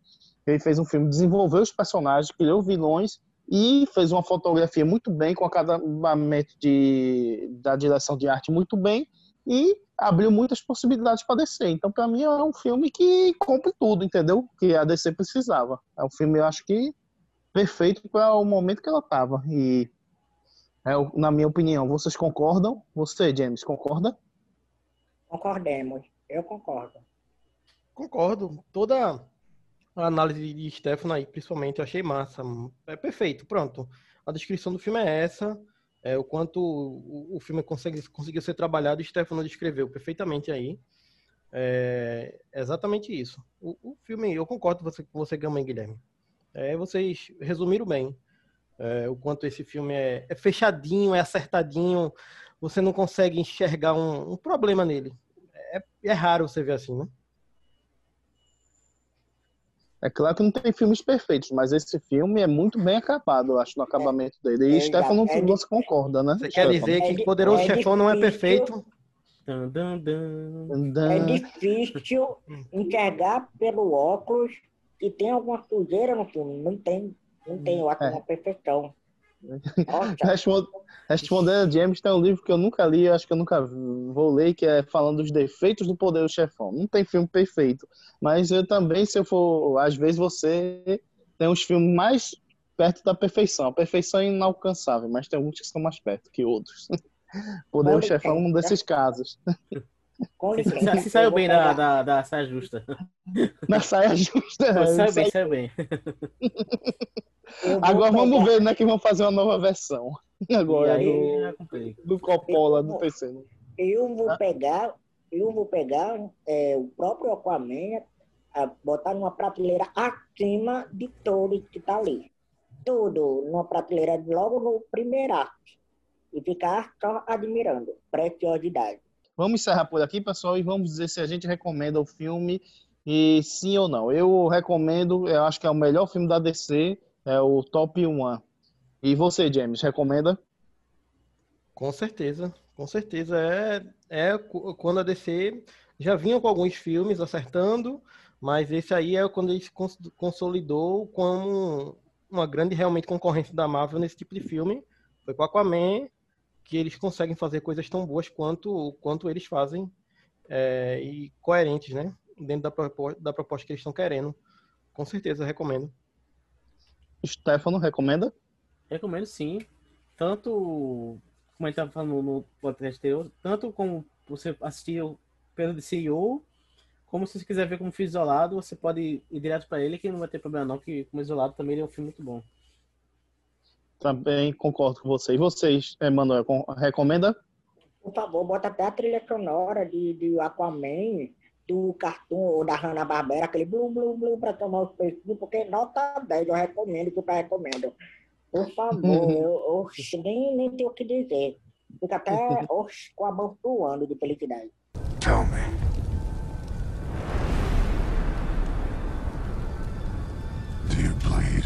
E agora vamos falar do herói Shazam, ou Capitão Marvel, né? Dependendo de, da sua idade. Vamos lá. Vamos... Shazam. Sabia dessa, uh, Stefano, que o nome dele original era Capitão Marvel? Sabia. é, tá vendo? Até concorre... tem até Marvel na DC. Eu, vi, eu, eu, lembro que era na era de prata, né? Ou era na era de bronze? Que na era de ouro, na verdade. Na era é, de ouro. Explicar... Ah. Isso. Né, que foi, é, foi comprado esse de outra, nem era da Marvel, de outra editora, que tinha esse herói chamado uh, Capitão Marvel, quer dizer Maravilhas, né? Em inglês. Aí ele, Maravilha, sei lá, alguma coisa assim, e ele ficou num, embate judicial porque dizia que parecia muito com o Super-Homem, dizia que era plágio. E o Super-Homem tem uma porrada de herói que é muito similar com ele. Só que o Capitão Marvel vem muito da magia, enquanto o Super-Homem vem da ciência. Só que aí depois a DC conseguiu ganhar, fizeram um acordo e o personagem foi para DC. Mas sempre ficou assim, meio plano, como vamos usar ele tal, tal. Até que há pouco tempo eles começaram a tirar o nome Marvel, né? Chamar só de Capitão. Aí depois de Shazam. E agora eles resolveram, depois de muito tempo, ter um filme do Shazam, no caso. Tá, Mas... Shazam, né, Guilherme? Tem tem um significado cada letra dos deuses, né? Dos nomes, né? De Isso, cada um. Cada, cada nome é um, significado de um deus. Essa foi um, um, uma pequena introdução que é do daí. Agora vamos para o filme. Uma pequena introdução sobre os quadrinhos. Agora vamos para o filme. Na só minha opinião, explicar, só para explicar, o nome dele vem do mago, né? É do mago. O, o mago que se chama Shazam. Aí Isso. ele fica se chamando de Shazam. Que cada letra do do, nome vem de um poder de um deus. É como o, o mago tivesse o poder dos deuses lá e passa sempre escolhe um cara para proteger a dimensão da Terra tal. Aí escolheu o Billy Batson, que é um, uma criança, né? No caso. E agora entrando no filme, o que cada um acha do filme, o outro. Na minha opinião, esse é o filme mais meio assim, do, da, da DC. Ele é bom, mas não é excelente. Ele é o Homem-Formiga da DC, na minha opinião. Vocês concordam, James? Não. não, assim, eu acho ele superior ao Homem-Formiga. E eu não sei se é por ser com crianças. E eu acho a história do Billy Batson, que é o protagonista da história, ser. Ele é já um adolescente, mas acho que a história dele é muito, muito pesada. É, o lance com a mãe é, foi um dos filmes da DC assim que eu vi que foi o que mais me deixou emocionado quando ele vai procurar a mãe biológica e tipo ela rejeita ele novamente, né? Toda aquela coisa, aquela construção que, que ele tinha de reencontrar a mãe finalmente, porque ele achava que a mãe tinha se perdido dele sem querer. E quando ele reencontra, ela rejeita ele novamente e ele vê que família não é só de sangue e a família adotiva que ele encontrou é muito mais família do que a que literalmente só pariu ele. Eu acho muito forte e eu acho que o filme ganha muito nisso. Ele, ele tem cenas de, ações, de ação interessante, ele tem as cenas de magia, esse tipo de coisa, tudo funciona, porque é um filme muito com, com seres mágicos. Mas eu acho que essa construção de personagem também a DC acerta. Ele não é tão bom feito a filme que a gente falou anteriormente, em construção de roteiro e tal, ele é mais simples, mas ele é um simples muito, muito bom. E Stefano, e sua opinião sobre o Shazam? Eu concordo com, com o James, esse, esse drama familiar é muito bem trabalhado no filme. Essa questão de, de família, tem esse, esse plot twist da, da mãe, né? Que, que é o objetivo dele é achar a mãe. Quando ele acha a mãe, não, não valeu, obrigado, quero não. Tem esse choque todinho. Eu gosto que ele é um filme mais, vamos dizer assim, Acho que ele não se leva muito a sério. Ele tem mais um lado, ao mesmo tempo que ele tem um lado muito mais cômico, ele também é um vilão muito pesado, que é como a gente está falando, é, é o vilão, vilão mais morra, mas que funciona, que é como se o filme fosse fazer até uma uma própria crítica desses conceitos, desses clichês de, de vilão morra, de, de herói, tem tem aquela cena brincando com o discurso do vilão. Acho que é um filme que não se leva a sério, ele sabe os seus pontos fortes, os seus pontos fracos. O, o ator também acho que ficou muito bom. Eu gosto dele. É, interessante. E você, mano, sua opinião sobre Shazam? Eu gosto, Vicky, eu gosto bastante. Parece que é tipo, a gente viu a um toda para relaxar a atenção, aproveitar, assistir Shazam, apesar que é pesado, pega pro lado mais de drama, né? Essa coisa da mãe, do dele, os amigos dele, eu achei muito. Gosto também da mitologia, né? Que traz essa história também. E gosto muito do diretor, David F. Tankbed, eu acho que é mais ou menos assim o nome. E ele fez outros filmes, é, Quando as Luzes Se Apagam e Annabelle 2, né? Então, eu, eu gosto muito do diretor. Enfim, mas o filme também é muito. Eu gosto bastante. Gosto como é o roteiro, ele é mais devagar, né? Vamos dizer, né? Ele lembra um pouco da nostalgia de um pouco de. Assim, para mim, me lembrou um pouco de Power Ranger, vamos dizer, né? Um pouco. Porque no decorrer do filme acontece umas coisas lá no final. Mas eu gosto bastante e e eu queria, assim, vamos falar para o pessoal, né? Cada um significado de cada deus do nome, eu acho importante, né? Eu tenho que lembrar, eu lembro de algumas letras dele. Mas eu gosto, Guilherme, gosto sim.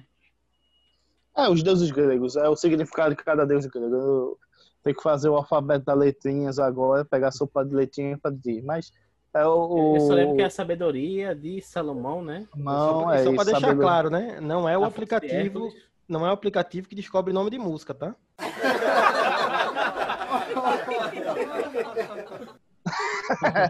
É, não é. Piada. Certo. Vamos lá. Eu vou dar minha opinião sobre o filme, assim. O que eu gosto e o que eu não gosto, rapidamente. Eu acho que, assim, tem uma, uma confusão entre as personalidades. Por exemplo, eu acho o menino mais maduro do que a versão herói dele, o Shazam.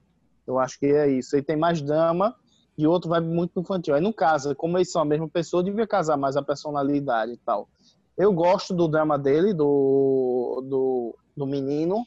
Gosto também da comédia. Eu acho que fica um meio difuso no roteiro. Tinha que ter dado uma explicação melhor nisso. O vilão é aquele vilão Muaha que a gente falou, e tem um.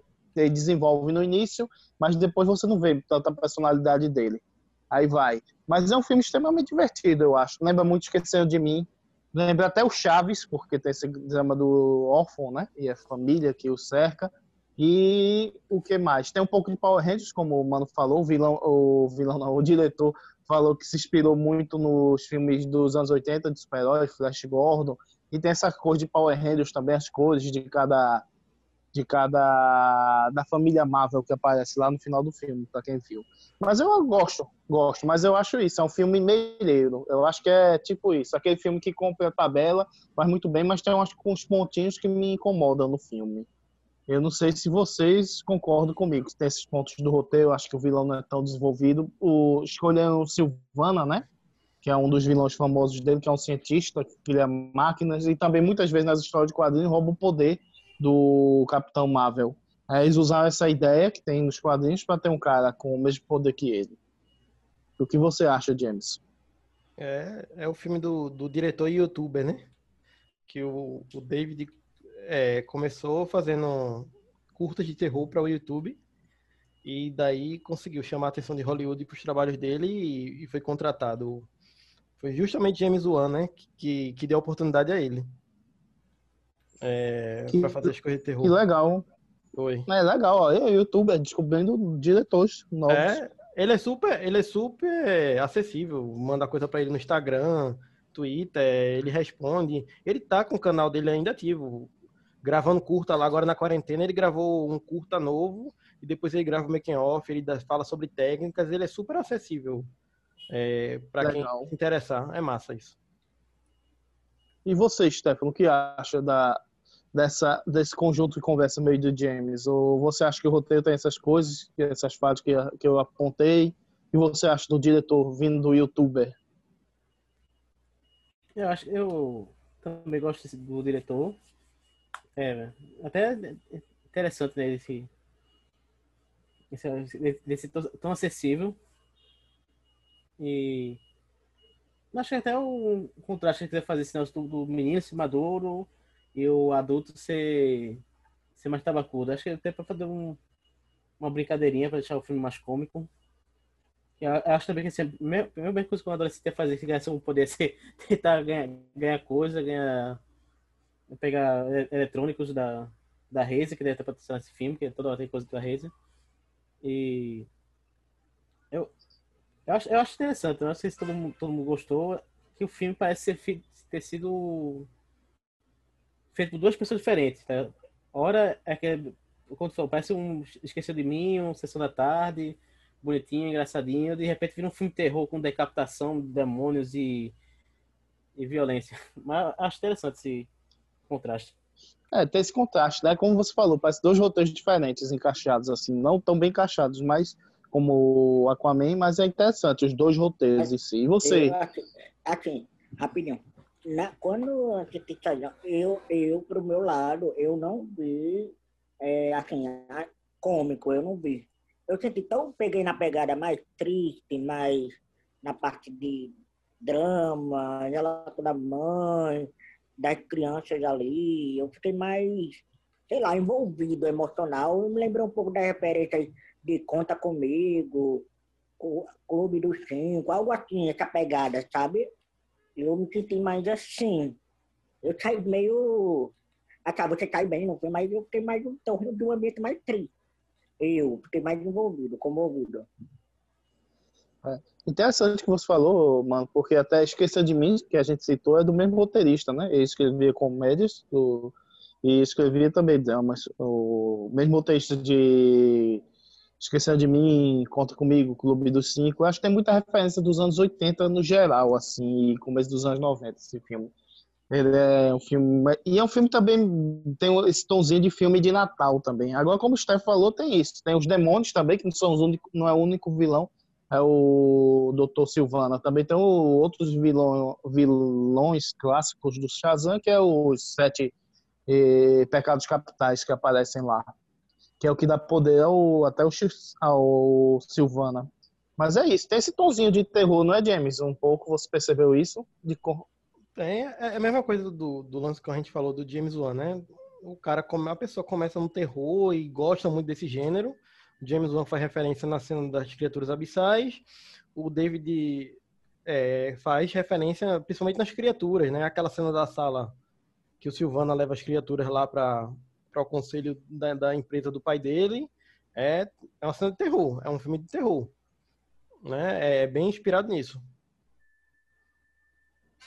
É, interessante. É, tem isso, eu acho que é isso. Eu acho que é um filme legal, esses pontos que eu acho. Que você, e o que vocês acharam da, da interpretação do, dos, ator, dos atores em si, da família Shazam no final? Gostou da, de apresentar de cara a família Shazam? Porque ele dividiu o poder, que o Shazam tem essa, esse característica, divide o poder, ele fica mais fraco, mas ah, entre, os, entre a família dele, né, de criação. Só que cada um exalta mais um poder.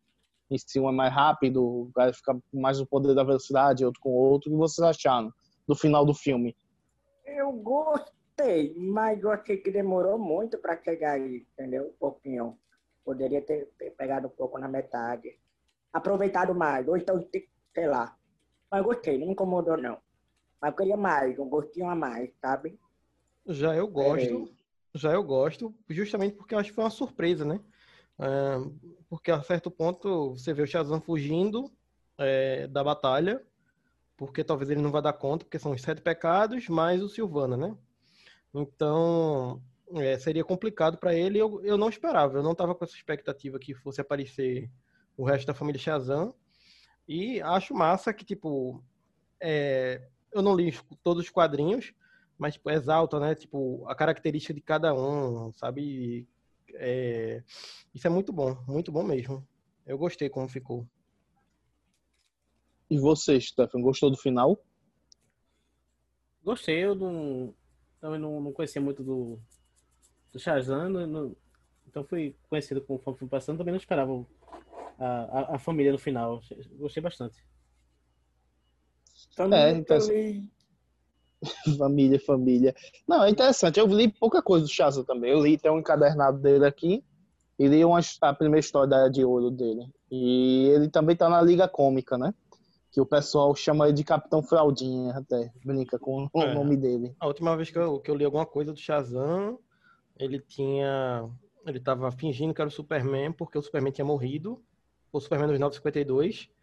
Então, para o mundo não, não se sentir desesperançoso, ele tava fingindo que era o Superman. Aí ele usava um tipo de máscara para ninguém reconhecer. É, o Interessante. máximo que eu vi dele foi no, no Injustice. Que participa, mas a participação dele é, é curta, vamos dizer assim, né? Agora. E tem uma história muito boa que ele aparece também, uma participação, que você falou de participação muito boa, que é o Reino do Amanhã. Porque o Shazam é o único mortal que pode bater de frente com o Super-Homem, né? Então, em tese, ele é equiparado às forças dele ao Super-Homem. No caso. A última vez que eu vi Shazam foi é, na Liga da Justiça Jovem, a primeira temporada, que tem uma parte que todo mundo é criança e as crianças somem, né? Spoiler. As crianças somem e só ficam de adultos. É como Hum, se fosse dividido, um paralelo. É, Esse episódio é muito sabe? bom. Aí, Esse episódio é muito bom. aí, aí Shazam, só ele pode é, decodificar, é, mudar, porque quando ele vira criança, ele tá na terra onde tá de criança, por comida. E depois, quando ele se transforma novamente, ele, ele só, fica como adulto com os outros adultos ali, sabe? E é muito interessante o episódio. Pra quem não viu, da Liga da Justiça Jovem. Agora, o interessante do Shazam, eu achei o filme bom, cumpriu tabela, acho que desenvolveu o personagem, foi um filme ok, mas o interessante é as possibilidades que ele abre, né? Tem um easter egg do cérebro, que é um insetozinho, que é inimigo dele, controla mentes também, aparece no filme. Tem a participação ah, pós-créditos, ou no final do filme, não me lembro se é pós-crédito ou no final, que é o Super-Homem, né? Então, o Super-Homem pode aparecer como um mentor no segundo filme, e estamos desenvolvendo também o filme do Adão Negro, que mais pra frente provavelmente vai encontrar o Shazam. Tem todas essas possibilidades muito interessantes para o o personagem para o futuro. Qual delas vocês queriam ver? James? Por que não unir as duas? Um, é, o Superman ajudar ele a derrotar o Adão Negro. É, também. E tem a família Shazam, né? E Uhum. agora o cérebro, o cérebro você jogaria para depois, que o cérebro é um inimigo que controla mentes, aquele é um insetozinho que entra na cabeça do pessoal e controla mentes, é como fosse isso, um, um demôniozinho.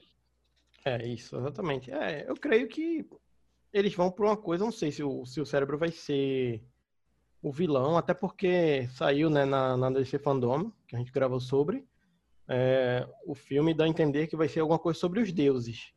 Então, eu acho que eles vão bem forte na mitologia é, da Pedra da Eternidade, porque, para quem não sabe, nos quadrinhos, aquele lugar onde eles ficam é chamado de Pedra da Eternidade. Tanto é que ela dá para outras dimensões e tal. Então, ali acho que tem um potencial mais interessante, a princípio, do que aquele vilão e resgatar o Silvano de novo já para o segundo filme.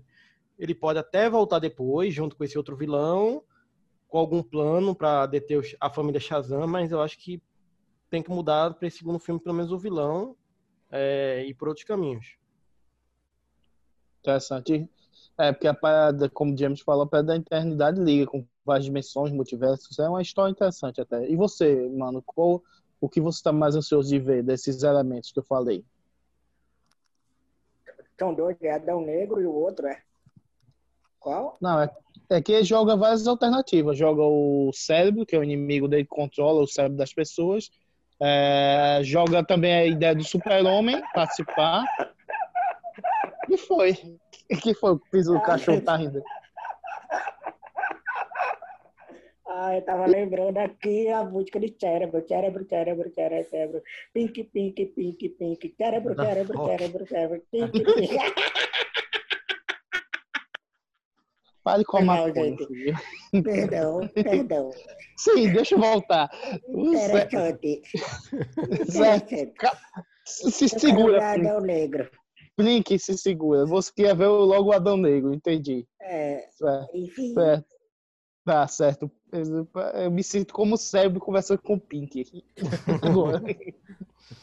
Vai, Stefano, e você? Qual dessas você acha interessante pro próximo filme?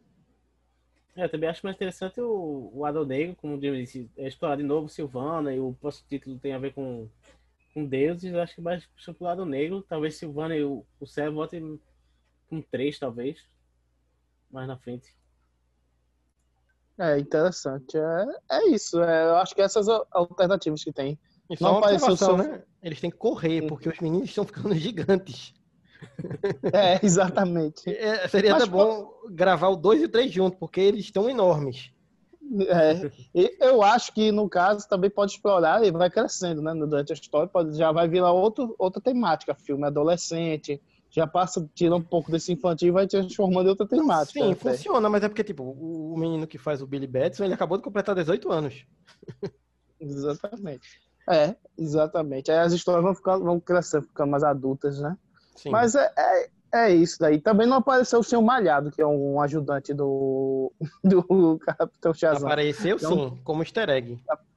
Foi? Nem Uhum. fez legal. Na cena do parque aparece ele, dá um tigre à menina. Aquela criancinha que Ah, ele estava com o pai. Sim, entendi. Um ursinho, né? Um, um ursinho de tigre, de pelúcia. Entendi. É, mas seu malhado é um urso, que é um tigre que ele fala. Às vezes ele é meio cartunado, é um tigre, dependendo da história, de que anda feito um desenho animado, feito com perna longa. Às vezes é um tigre que fala, e às vezes é um homem que se transforma em tigre, dependendo da, da, da versão, né? Uhum. Vamos. Então é isso. Eu acho que é, esse é um filme, eu acho que é legal de cumprir isso daí, tem essas possibilidades, mas eu vou perguntar a vocês, como é do youtuber, vocês dão like ou dislike para cada um filme? James? Dou like. Dou like, ele já curtiu minha foto. com, a Ana, com a Anabelle. então eu dou like. O diretor curtiu. E você, Manuel? Eu, eu dou muito like, dou muito like, like, like, like, like, like, like. Pronto. Eu dou like. vo- Tá bom. Só tem um like, não pode dar mais no, no YouTube. E você, Stefano? Eu também dou, dou, dou like. Dou Bom. like e me inscrevo no canal dele. E ainda Já vai mais, a- compartilho. vai mais além, né?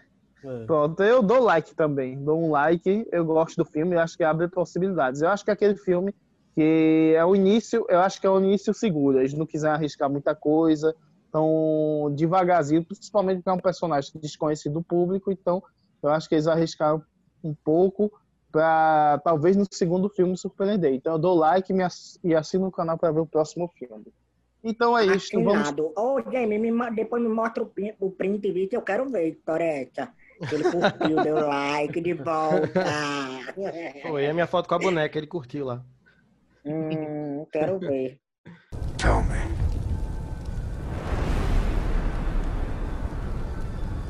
Do you bleed? Vamos agora para o próximo filme, que é a, que é tão grande o nome que eu vou me confundir com certeza. Que é, a, é Ave de Ave da Rapina. rapina, imitação fabulosa.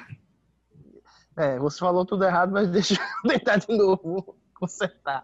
É Aves de Rapina, a emancipação fantabulosa de Arlequina. É isso? Ou é Arlequina? Infan- Isso, É isso mesmo. daí. É isso mesmo. É muito grande. Mas depois mudaram, né?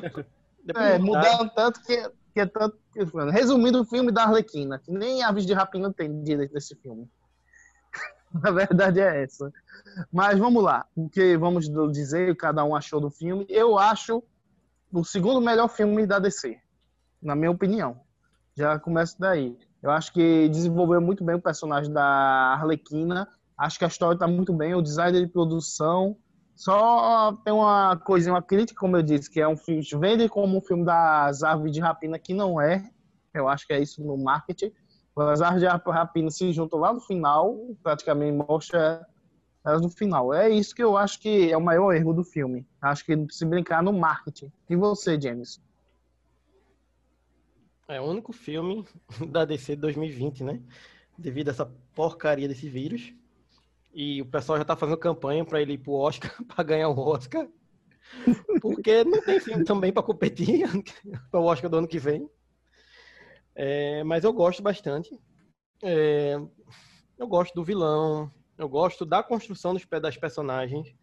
Que por mais que, como você está falando, Guilherme, é, a Arlequina apareça muito mais que as outras, mas as coisas de diálogo, das conversas, você entende como é cada personagem. Os traumas de cada personagem são bem desenvolvidos, você consegue entender porque as atrizes são muito, muito boas.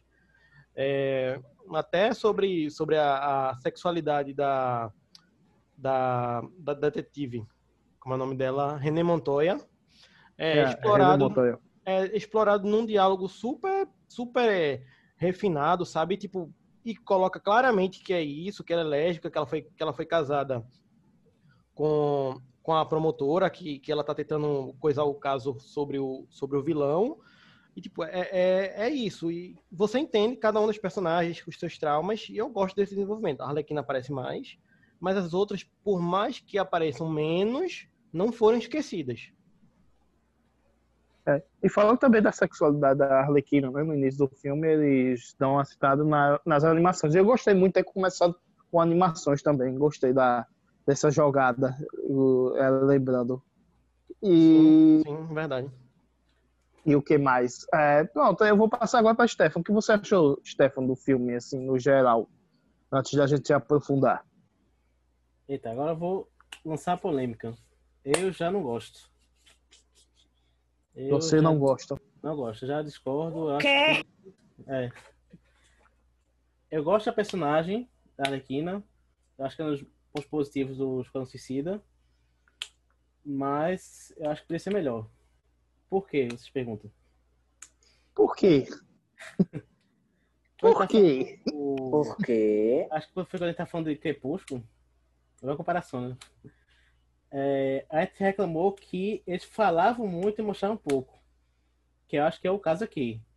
Eles falam muito, ah, fulaninha é tal coisa, fulaninha é tal coisa. É, uma boa parte do filme é a Arlequina falando as coisas pra gente. É, ó, fulaninho é isso, ciclaninho é isso, beltraninho é aquilo.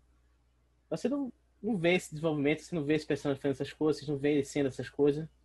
Ah, ele diz é, diálogos expositivos e não mostra os personagens sim. executando isso. Sim, sim. Mas já a, a caçadora é um ponto forte, porque é justamente o contrário. A gente vê a evolução do personagem. Você vê o que é definiu ela, o acontecimento com os, com os pais dela, o treinamento dela, você vê a, a, motivação dela, porque ela é assim o que ela quer de, de vida. Acho que ela é um, o personagem que foi mais desenvolvido na, na história foi ela. O, o vilão eu gosto, mas eu gostei menos quando soube do final alternativo que, que eles tiraram do filme. Porque o, o filme todo é a correntagem desse diamante que supostamente tem um, a, a conta da, da família da caçadora que tem milhões e milhões de vai dar dinheiro e poder para quem tiver esse diamante. Só que ele é um cara que ele já tem dinheiro e poder, é claro que tem muita gente que é, que é ganancioso, né? Sempre quer mais. Mas, no, originalmente, parece que a ideia é que lá teriam fortes comprometedores dele com os As. Que explicaria por que dele querer tanto esse diamante e esse surto dele, que ele quer, quer esse diamante e, e ficar puto, ficar revoltado quando alguém quando ele acha que tem alguém zoando dele, falando alguma coisa dele, tem a, a cena da mulher rindo, ele acha que tá rindo dele, e você vê a, ele também é um caso que fora a, a caçadora também você vê que ele sendo louco você vê as ações dele como um cara perturbado que vê alguém falando uma coisa já acha que é dele um narcisista. Eu ainda gostei mais desse, desse final da, da, das fotos comprometedoras é, eu. No caso, isso aí é fotos comprometedoras, mostrando a relação deles, né? Que é. Uh, no filme, eles. O filme deixa bem explícito isso, né? Que tem uma relação com o cara, só que não bate o pé, não confirma, né? É. A, gente, a gente não vê. O, mas é, eu não sabia desse final alternativo que tinha falado. E você, mano, o que achou da, do, no geral do Aves de Rapina? Bom, geral, geral, eu gostei bastante também, um muito, muito foda, assim, fiquei tão feliz é, assistir, é, tanto como roteiro, direção de fotografia e a direção de arte, porra, super, super adorei, super adorei. Eu adorei aquele tipo meu Boeing, tipo Boeing de Power, sabe, muito arte, muitas cores vivas, muito tipo de alecrim, sabe? Eu achei bem personalidade muito forte. E dirigida por uma mulher muito foda, Kate Young, né? Muito. Então eu fiquei. Caralho, o filme com mulheres, muito foda de equipe, sabe? E eu gostei. Eu acho que não me incomoda, eu entendi o que o Stefano falou. Mas, assim, não me incomoda a apresentação do, do personagem, né? Assim, para quem não conhece, tem que mostrar um pouco, talvez, para quem não conhece. Mas quem tá dentro deve, deve ter um pouco chato, né? Para É, quem conhece. um Entendi. pouco. Você está dizendo, como a gente tem uma noção dos personagens, a gente não sentiu falta. Isso. Mas para quem não, não conhece, Conhece, vai, isso. vai, vai pesar um pouco mais. Eu adorei a caçadora, eu gostei da Canário também. Gostei da garotinha que aparece com a Arlequina, e fica aquela coisa de camaleão, sabe? Muito foda esse jogo dela, sabe? O que vai pesar, o que não pesa. Porque a Arlequina é a porra louca, né? Porque, foda, assim, aí eu não sei, tem, muita, tá, tá, tem um bulhão de coisa que eu quero falar, mas não tô conseguindo, não, tá, não tô conseguindo sair da minha boca, sabe? Mas eu adorei. Não entendi, mano. Foda. Entendi. É. Entendi também. É, eu, quer falar alguma coisa, James? Não, só, só que a única parte que, que Jamano já gostou, não gostei, é o, a o lance da menina. Eu acho que é, um, acho que é o, o maior problema do filme, assim. Não que estrague a experiência, mas é porque é a única que de verdade não explora nada dela, de ver- nada, nada, nada, e não achei interessante, por mais que ela é uma personagem de quadrinhos. É Cassandra Klein. É, mas eu não, não gosto Agora- da, da menina. O Macra, eu fiquei com medo. Eu confesso, teve uma hora que eu dei um pulo, o Felipe tava do meu lado. A menina ter mesmo, menino. Ou seja, já, já foi botando a mão na cara logo. Sabe quando o vilão vai se aproximando de você, você vai sentindo o cu fechando, sabe? É porque ao mesmo tempo que ele, ele solta umas piadas, tudinho, ele tem uns momentos que ele é muito, muito tenso, tá ligado? É muito dark. Eu gostei dele, é um dos pontos altos assim do filme, porque como o James falou, ele olha você tá rindo com ele, olha ele vira no ponto e vira, você tem medo dele. Eu acho que ele é uma das coisas mais eficientes assim do filme. E a Arlequina eu também gostei que era poderia ter sido feito tentar fazer o Esquadrão Suicida, deixar uma personagem muito, não, somos heróis, eu tenho que ser boazinha, não, ela fica muito ambígua. Ela caminha E- sempre entre o mal e o ambígua. bem. E é, parece que o ponto fraco de Arlequina é essa menina que apareceu, né? Que ficou meio que pesou pra Arlequina, não foi? Que teve que tomar Isso. outras decisões, outro rumo, né? É porque ela Não, se- a, ela a se- caçadora é filha da puta mesmo, né? A caçadora não quer nem saber, né? Ela é bem sangue frio mesmo, né? É, porque no roteiro diz que ela foi, teve um, foi, teve muita dificuldade, o pai não tinha relação com o pai e a mãe, foi uma pessoa lá, então ela se vê muito na menina, né? Ela transfere isso pra menina. Aí ela quer ajudar. E mostra isso também que ela, por maus decisões, ela foi caminhando lá, que a Arlequina não, é, ela foi, mesmo com todos esses problemas, ela era campeã de ginástica, foi a formada psicóloga, foi para um maior manicômio, né? Mas ela sempre teve um problemas de relação a vida toda. E ainda tem. Isso daí, esse filme, eu acho que tenta isso. Ela disse que quer, que é como ela disse, vou romper com isso e seguir minha vida sem precisar de um apoio de alguém, né? Porque toda vez ela tá querendo a aprovação de alguém, no caso a Arlequina. É a independência dela, mostra isso no E filme. mais uma vez, eu curti muito a trilha sonora, tanto quanto do Quadrão É. Suicida, tanto de Ave de Rapina, arrasaram na trilha sonora do, Não, do é, Ave isso, Rapina. É, a direção de arte e, a, e o roteiro, a direção de arte e as cenas de luta estão perfeitas. O roteiro eu acho que me lembra muito daqueles filmes dos anos 90, tipo Quentin Tarantino, uh, Cães de Aluguel, ou aqueles filmes que sempre. Isso, isso, eu tava pensando exatamente isso que tu falou. É, Totalmente que- Tarantino. É, que tem uma relação, uma pedra, todo mundo tá atrás da pedra, ou de um elemento do filme, todo circula no elemento. Os personagens diferentes e tal. Tem alguns personagens que eu não gosto tanto, como a Cassandra Kane, que James falou, era uma Batgirl mais ninja tal. Modificaram ela para ela fazer esse papel da, da criança, né? Mas como ela tá no início de construção, ela pode chegar, ficar mais parecido depois, se quiser fazer aprofundar o filme dela. A René Montoya colocaram ela na Aves de Rapina, que ela não faz parte no grupo, né? Eu acho que o, quem ia estar lá é mais ou menos a Batgirl. Tiraram, acho o caso que estavam planejando fazer um filme da Batgirl. Mas eu gosto da René Montoya, como ela foi construída. Só no final, dela ter saído da polícia e se juntar com os outros. Eu acho que não casa muito com a personalidade dela. no caso do personagem, né? Dela, mas no resto dela, como ela se posiciona, é René Montoya dos quadrinhos, eu acho. Mas tu acha que não, não tem a possibilidade, pra quem não sabe, ela já foi. Ah, usou a Ah, máscara do questão. questão. Isso. Isso. Será que não seja essa construção, se tiver uma continuação, ela não vai estar mais com, como René Montoya, sim já se transformando em uma coisa. Porque ela quer fazer justiça pelos meios, é, sem ser pela legalidade, digamos assim, né? Ela é uma policial que ela quer, ela é boa, ela quer atingir os bandidos, mas ela sabe que o sistema não permite que ela consiga fazer isso. E eu acho que como a persona de, de René Montoya, ela não vai conseguir. Então, eu acho que talvez seja uma construção. Agora, isso é achismo meu porque eu conheço, obviamente. É, Mas uma- uma construção para ela virar o- a questão. é uma é possibilidade, mas futuramente. Seria- É. Mas eu não vejo tanto assim, eu vejo como fosse. Até, e outra coisa me incomodou, eu gosto muito do visual de produção, mas no final parece dar uma empobrecida quando elas viram a ave de rapina. Colocou uma máscara mal feita em uma e outra, parece no final. Que foi meio às pressas para elas virarem a ave de rapina. Eu acho que esse filme devia ter acabado elas. A gente podia se transformar, não sei o quê, numa ave de rapina. E não precisava mostrar elas virando, para depois puxar uma continuação com mais calma e trabalhar isso. Antes, Era quando o último diálogo dela. um gostinho de surpresa, né, Guilherme? É, pro e pensar próximo, né? mais. E pensar mais nisso. Agora eu gostei, por exemplo, o Zack é um vilão do Batman, que é um serial killer, que ele se corta do quando mata uma pessoa. Ele aparece até em Gotham.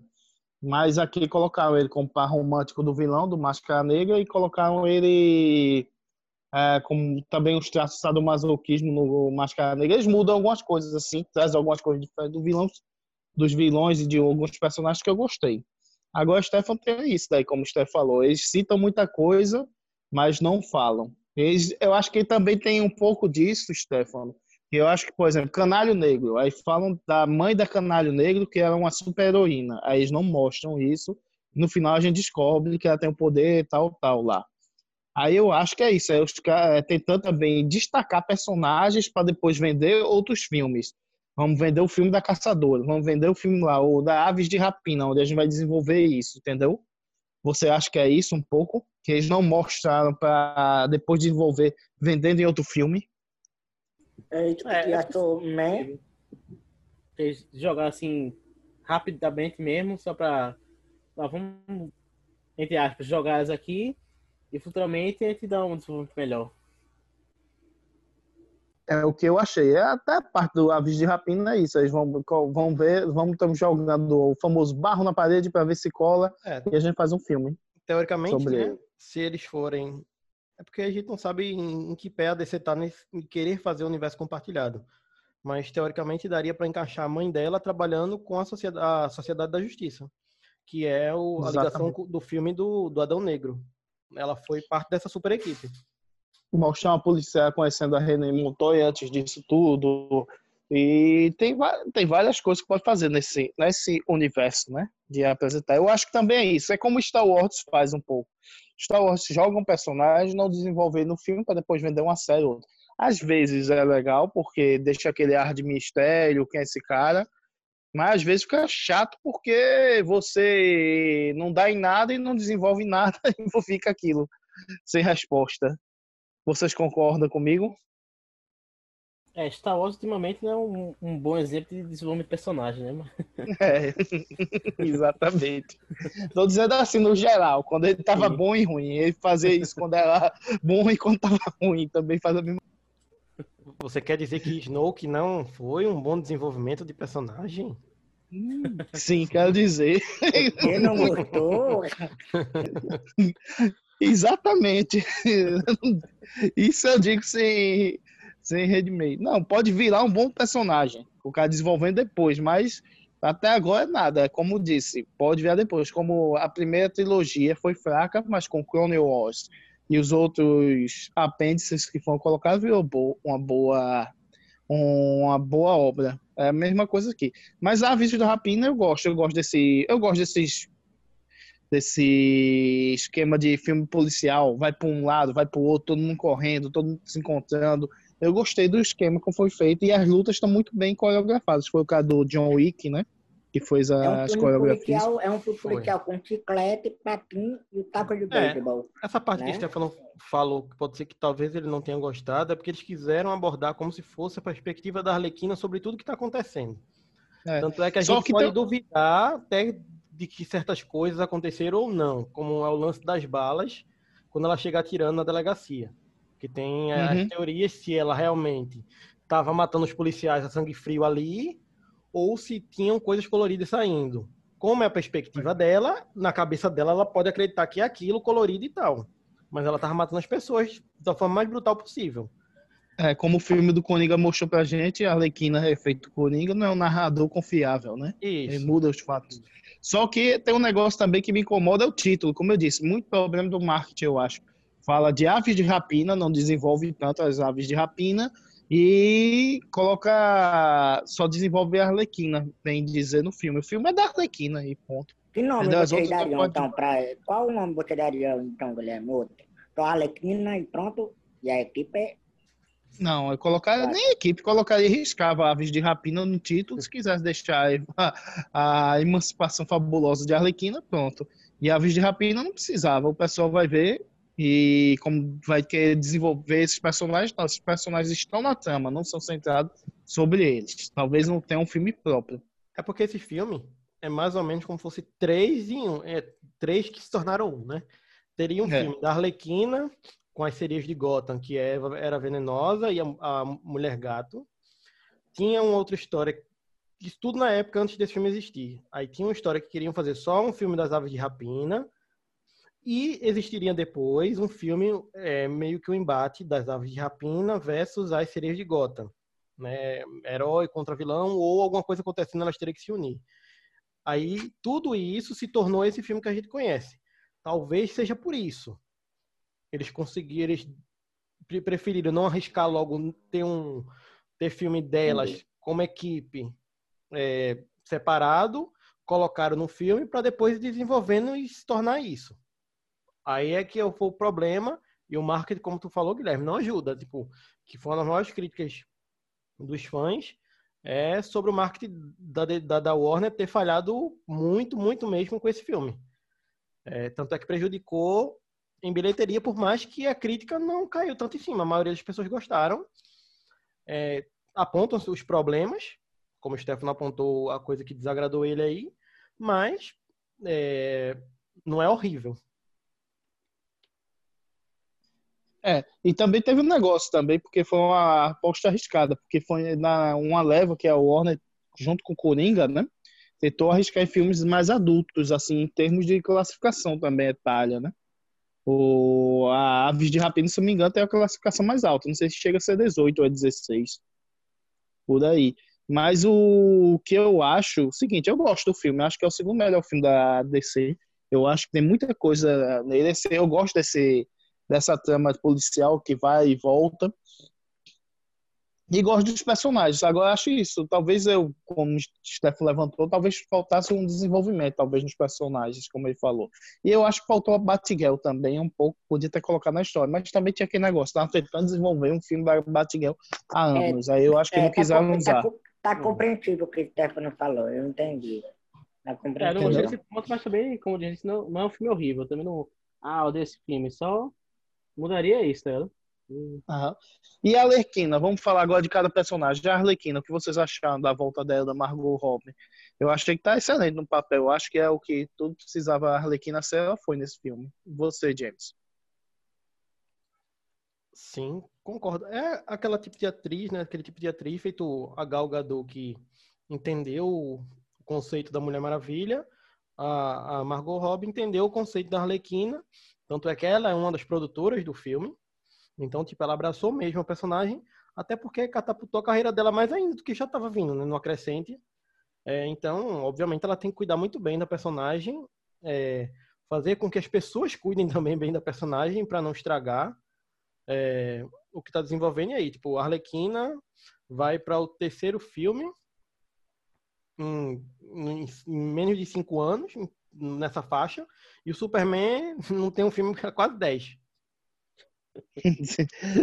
Já faz 10 anos que teve o. Teve o Liga da Justiça, né? Que ele tá lá. Sim, mas Já é, foi- É, vamos contar, né? Mas eu digo um filme solo, alguma coisa desse tipo, sabe? É, mas os outros, em tese, também não são solos, né? O da Arlequina, o Esquadrão Suicida não é solo. Esse vende-se como também não um filme solo, mas no final é um filme solo dela. É, exatamente. Exato. E o outro Esquadrão Suicida também não é um filme solo próximo. É, é que eu, eu conto o Man of Steel, assim mesmo, né?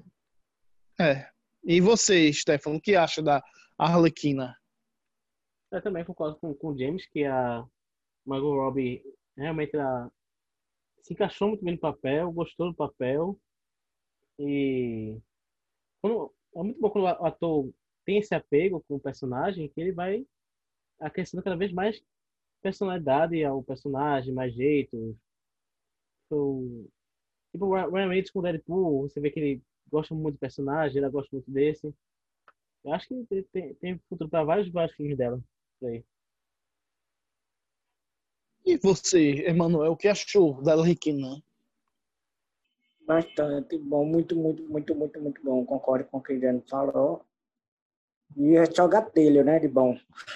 Só gatilho dela. Eu gosto muito da, um pouco dessa personalidade dela, mostra um pouco mais dela. Eu não tenho o que falar, não, mas eu adorei. Não tenho o que reclamar. Não sei.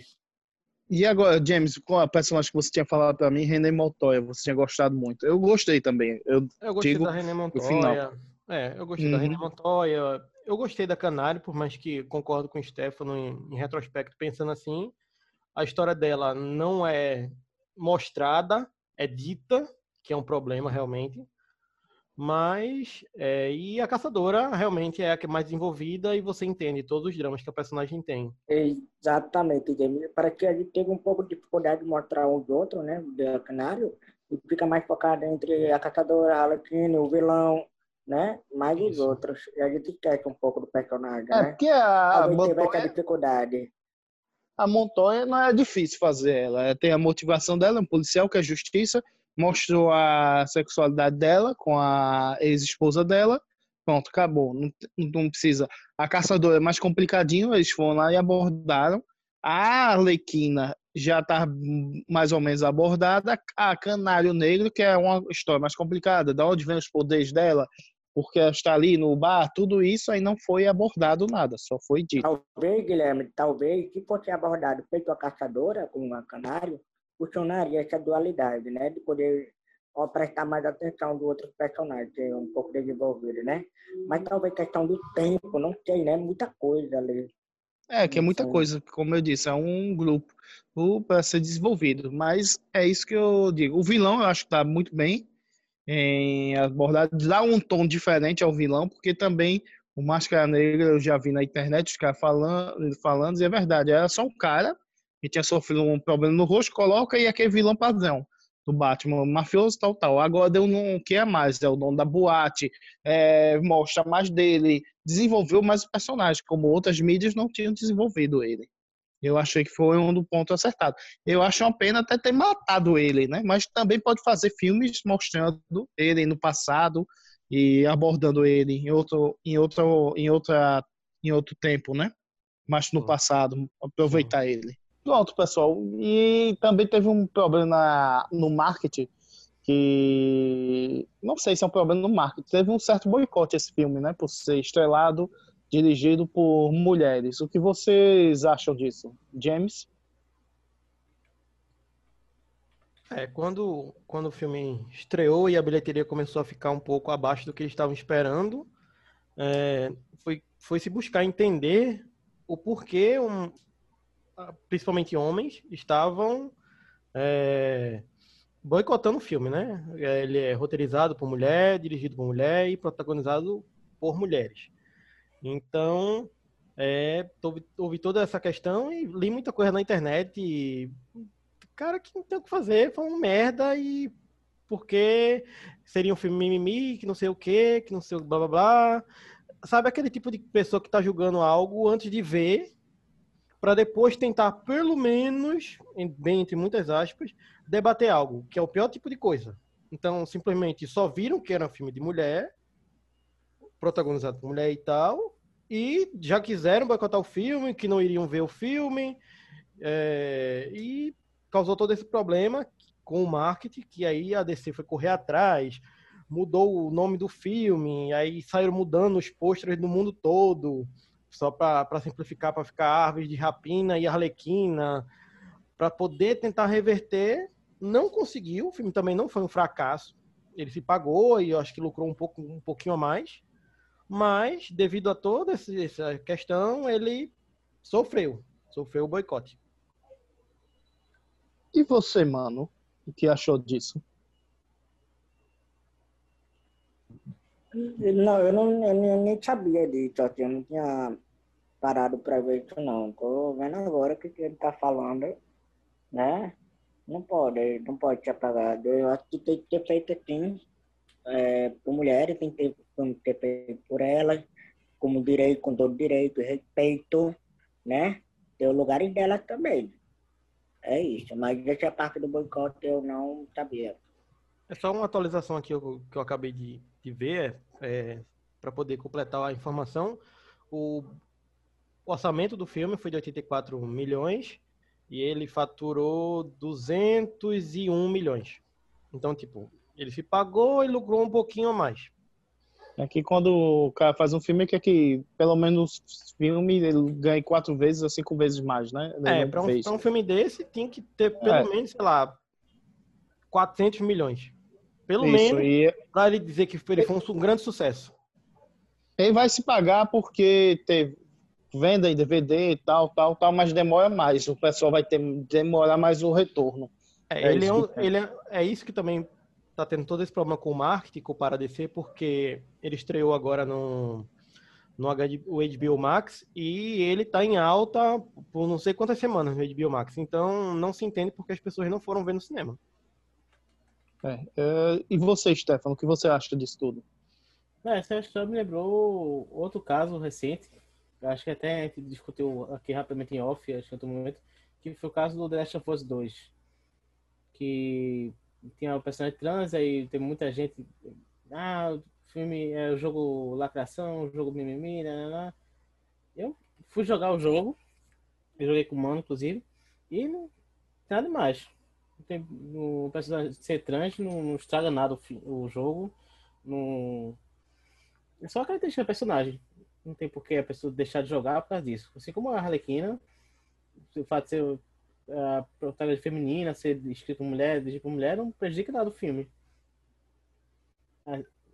E acho, inclusive, que deveria ter mais filme de, de ação feminino, como, como todo mundo aqui gosta de, de Buffy, gosta de, mulheres, de, de, né? Atômica, né?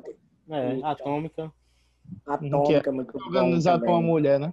Isso. O, a minha opinião sobre. mais mesmo, realmente, é. devia ter, ter mais espaço, até para as meninas terem, ter alguém que se inspirar.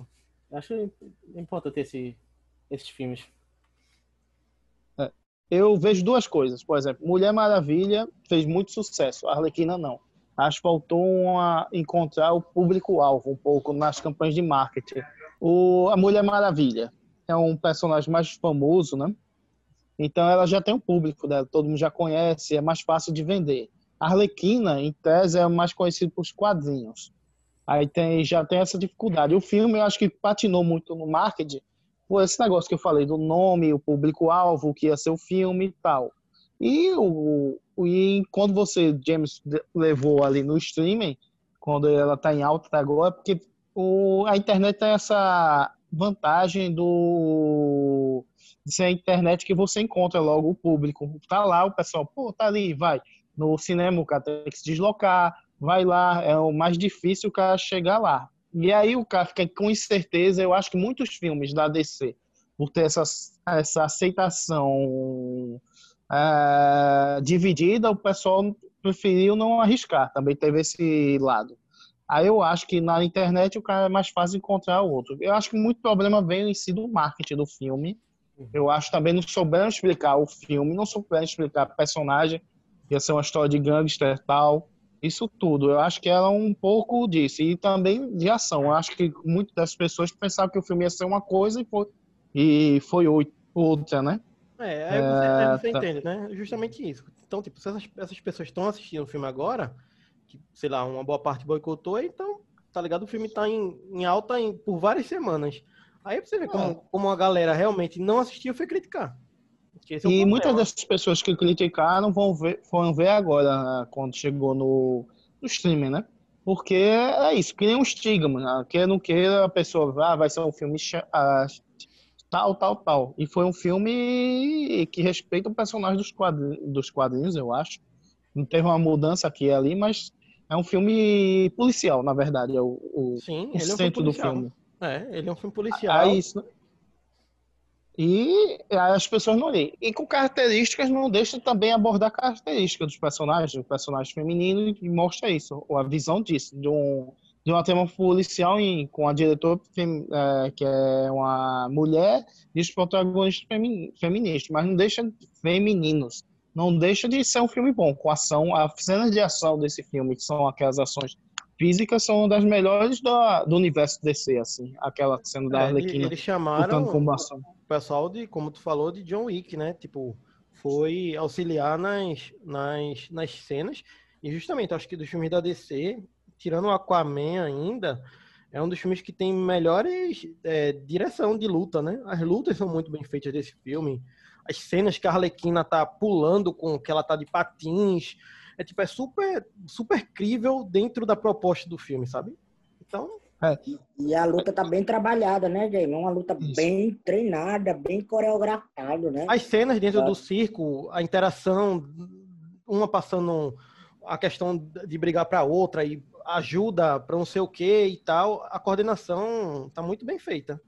É um dos melhores É. filmes, assim, porque John Wick, é- o filme, o- a equipe do, do filme sempre detona nisso. É, é o forte, tanto é que chama, né, pro filme. Eles levaram isso pra lá, Então- né, não? Eu acho que o problema maior disso é que quando você pega o marketing, o trabalho do marketing é o quê? Vender o filme, mostrar os pontos, como vai ser, ó, tem isso, isso para essas pessoas. Quebrar até um pouco desse estigma e eu acho que não conseguiu. Acho também porque tá muito dançando o marketing, até no nome eles lá, acho que não souberam fazer a campanha de marketing, que quando você também pega ah, o título, fica mudando, vai para lá, vai para cá, o título fala sobre a emancipação, que também é um tema te- tratado no filme e tal, mas também não sou aquele som policial, pode ser o caso do diamante, entendeu? Tem que ter esse estudo das, das coisas que eu não sei se foram tão bem feitos que o título ficou dançando em geral, É, no- o título- na parte título- do marketing. O título falhou. É, ficou um título É. muito grande. Você não, não se, ficou confuso, não se entendia se o foco era Arlequina, se era Aves de Rapina, qual era a É. trama. Por mais que isso fosse um título pequeno, mas ficou sambando né, né, em um monte de coisa que teria no filme, né? Quiseram colocar É, pois. Acho também que o Esquadrão Hum. Suicida não ter sido tanto sucesso interferiu também, não. Tipo, muita gente pensou que, poxa, vai ser um Esquadrão Suicida 2 disfarçado Isso aí. também acho. Também acho. Talvez, Stefano, bem- talvez o, marketing, o, o que aconteceu de ruim no Esquadrão, talvez Já foi a, Arle- transferido esse a- é, a. Arlequina meio que, é, sem ser culpa dela, já que ela é a melhor coisa de lá, terminou carregando pra ele, né? É, porque ao É. mesmo tempo que ela foi a melhor coisa, ela é é uma das coisas mais lembradas do filme, tá? Aí, quando transportou ela pra outro filme, as pessoas ficam, ih. Esquadrão Suicida, não sei o quê. Pode E o título, e o título falando emancipação. Aí você, o cara, eu acho que não viu nada do trailer e tal, o cara pensa, pô, vai ser ela e o Coringa. E aquele Coringa já não é tão bom Coringa, já liga muito a imagem da o- indiretamente ao Coringa que não foi. E o filme praticamente mostra quase nada, mostra um só cita, mas não mostra, entendeu? Aí vai pensar que é um filme que talvez o cara fosse esperando, vou ver o Coringa, aquele Coringa do Jared Leto, que é que não é do que na- agradou todo mundo e chega lá é um filme totalmente diferente. O que você acha, James? Tem um pouco disso? Sim, sim. Eu acho que, como o Stefano falou, sim. Eu acredito que pode ter atrapalhado também. É, mas é aquilo, né? Tipo, você julgar um, algo que nem viu, beleza, que tipo, vai.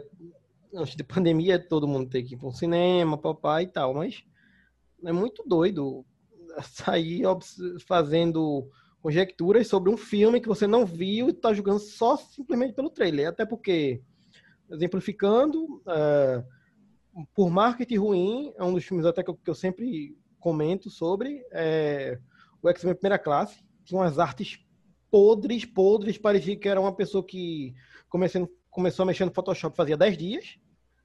o marketing foi ruim, o- o- os trailers não eram bons e é um dos melhores filmes dos X-Men. Sabe? É verdade. Mas também Então- tem o seguinte, tem um pouco também o seguinte, não digo julgar, o pessoal chegar na internet comentar, ah, falar abobrinha sem ter visto o filme, mas também na hora de escolher o filme, o... ninguém tem dinheiro a infinitos, né, pra, ah, vou comprar o jogo, vou jogar aquilo, o cara vai ter que ter uma escolha do que vai consumir. Se tem uma coisa que ele fica meio termo ou ele pende a não achar pouco, como esse negócio da, que eu falei do título, que dançou pra lá, o cara pode vende a- o cara é- pode ter outro pensamento, aí o cara não vai Mas- arriscar o dinheirinho dele. Ele vai Mas é aquela coisa, coisa. né? É aquela coisa, né? Porque, tipo, você mostra o piloto para o diretor aprovar. Ele vai aprovar isso. Se não aprova, se vai. Aí vem outra questão do seu público aprovar também, né? Tem isso também. Isso conta, né?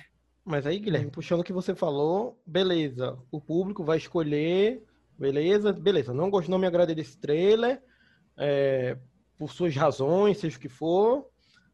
Porém, eu vou ficar caladinho então e não vou julgar uma coisa que eu não vi. Que É, como é é, o o que eu é o que eu falei. É o que eu falei. É, o problema das pessoas, né? Você não quer ver, não veja. Não Ou veja. por ser, vou, não gostei de tal, tal, ah, ah, acho disso, isso. Eu acho que o Esquadrão Suicida não gostei, não vou ver isso, tal, tal, tal, até o que for, até as opiniões burras que você tiver, tá, é o seu direito, seu dinheiro você não gasta. Agora Pronto. você chegar lá, fazer e ficar falando abobrinha, sem conhecer o produto, sem ver o produto, é complicado. Agora também é um pouco disso que eu acho. Teve as duas casos, teve o pessoal que falou abobrinhas e teve também um pouco disso, do marketing desastroso, teve do Esquadrão Suicida, que eu acho que pesou muito, entendeu? E queira ou não queira, eu vou, por exemplo, vai ter o Esquadrão Suicida 2 agora. Tem um nome, o diretor, James Wan. A diretora eu achei sensacional o que ela fez no, assim, muito bom no Aves de Rapina, mas não tem um nome, né? Não criou a grife ainda para virar uma marca, né? É isso. É, o primeiro filme, o primeiro filme no sentido de estar de, estar desenvolvendo a Arlequina, né? É tipo a, a Patty Jenkins. Todo mundo ficou apaixonado pelo trabalho dela no Mulher Maravilha.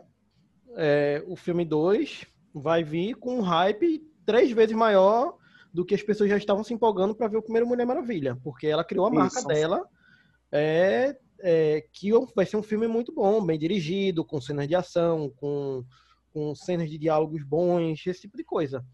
Aí, como eu tô dizendo, aí o de Rapina foi toda essa confusão. De, eram três filmes, é, uma diretora que não estava com esse nome ainda, e o pessoal julgou errado e, e pior, julgou sem ver, né? Aí deu toda essa confusão e o filme não, não fez, eu acho que o estúdio esperava.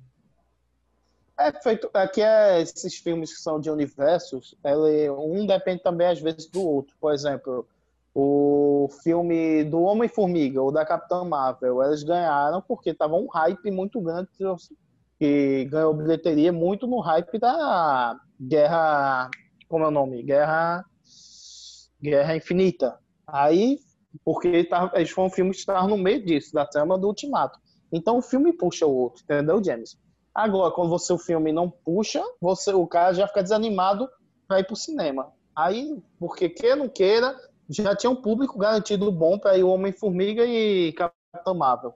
Já no, da, da- nos filmes da DC, cai um pouco. Porque sempre tem uma coisa que puxa no passado. Mesmo que o, o for recebido bem de crítica o Aquaman Shazam, tem o Esquadrão Suicida, que é uma ligação direta com esse filme, entendeu?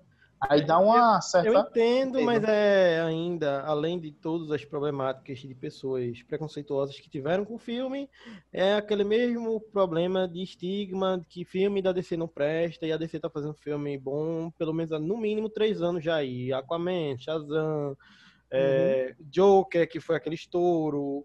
Aí, é, sabe, tipo, dizer aqui, ah, não, a DC não faz filmes ou vai fazer filmes duvidosos. Complicado, tá, ainda está nisso. Uhum.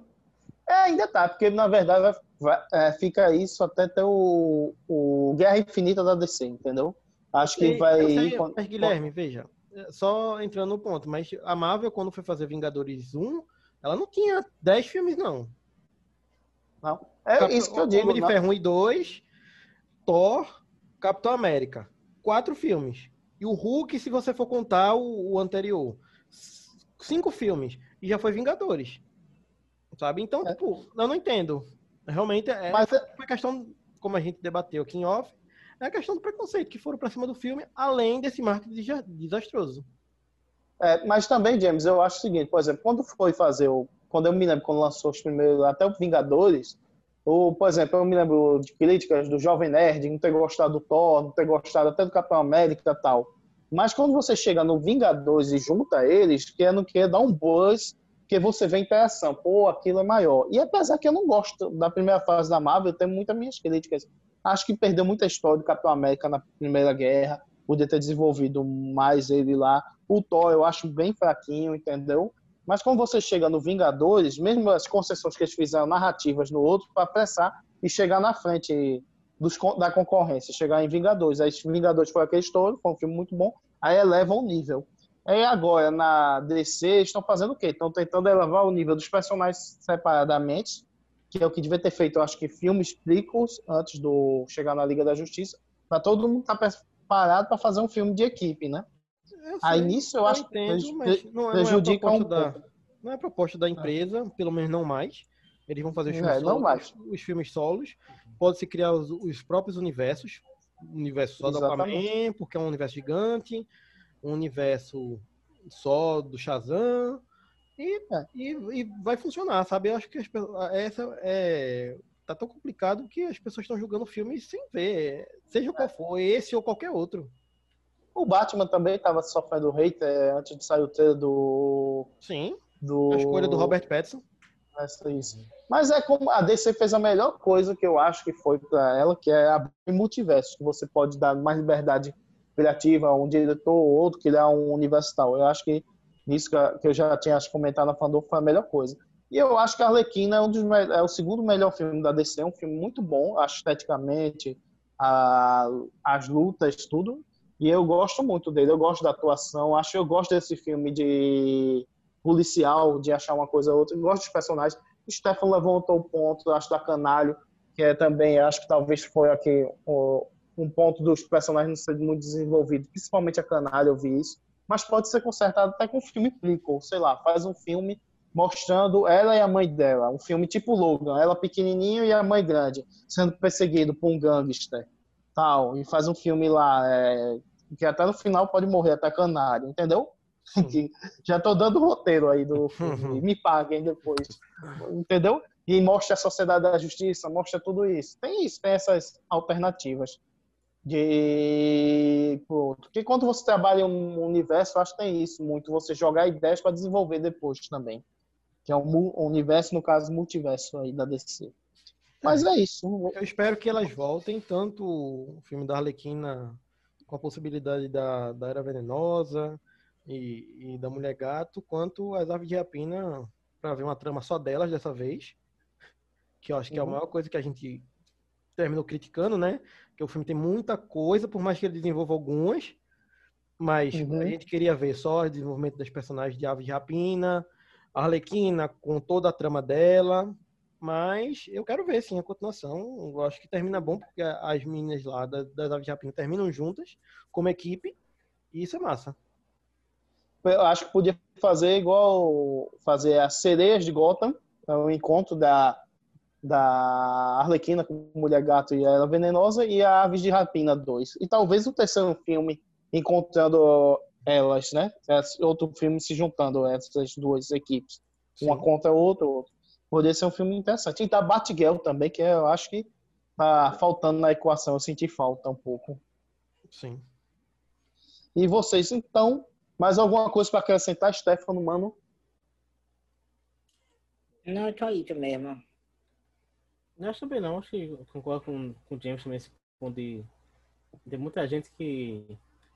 que julga, nem vê o filme ou série, ou enfim, aí diz logo que, que é uma merda, que é isso, não vai assistir. E isso já prejudica E- até a produção que um, um filme bom que. Uhum. que Cria uma imagem na cabeça das pessoas que às vezes não. que não é, na verdade, não se É. representa na tela, né?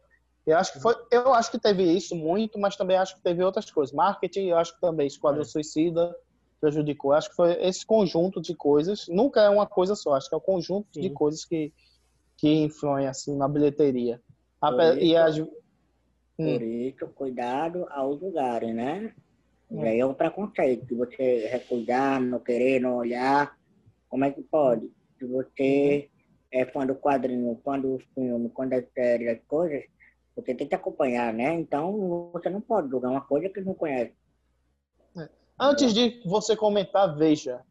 Não fale as coisas sem ver. Tem gente que comenta o filme sem ter assistido, no caso, sem ter visto. Ou tal. Tem que ter a noção de ver lá e ver o, o todo, né? Não só o Qualquer obra pedaço. pra- visual é o que mais tem, é julgar uma série, julgar um filme, independente se é de quadrinho ou não, sem ver, tipo, simplesmente porque ou não gosto do ator e pra ele, pronto, o filme não, o filme é uma porcaria porque eu não gosto, gosto daquele ator, não gosto daquela atriz. E, obviamente a gente sabe que as coisas não são pretos e brancos assim, né? Não, não são lados. E, por exemplo, você me falou de Aaron, que tinha gostado. Eu fui ver Aaron. Eu vi é outro arqueiro verde, totalmente diferente. Gostei até da, da primeira temporada. Tem, eu prefiro que fosse o outro adaptado, mais perto dos quadrinhos. Mas eu gostei da primeira temporada. Depois não gostei mais de algumas temporadas mais na frente. Mas eu fui lá e vi. Tive meu julgamento. Também vi por outro la- lado também. Você vê como um produto de uma série de ação. Não é o arqueiro verde mais político, que eu vi nos quadrinhos.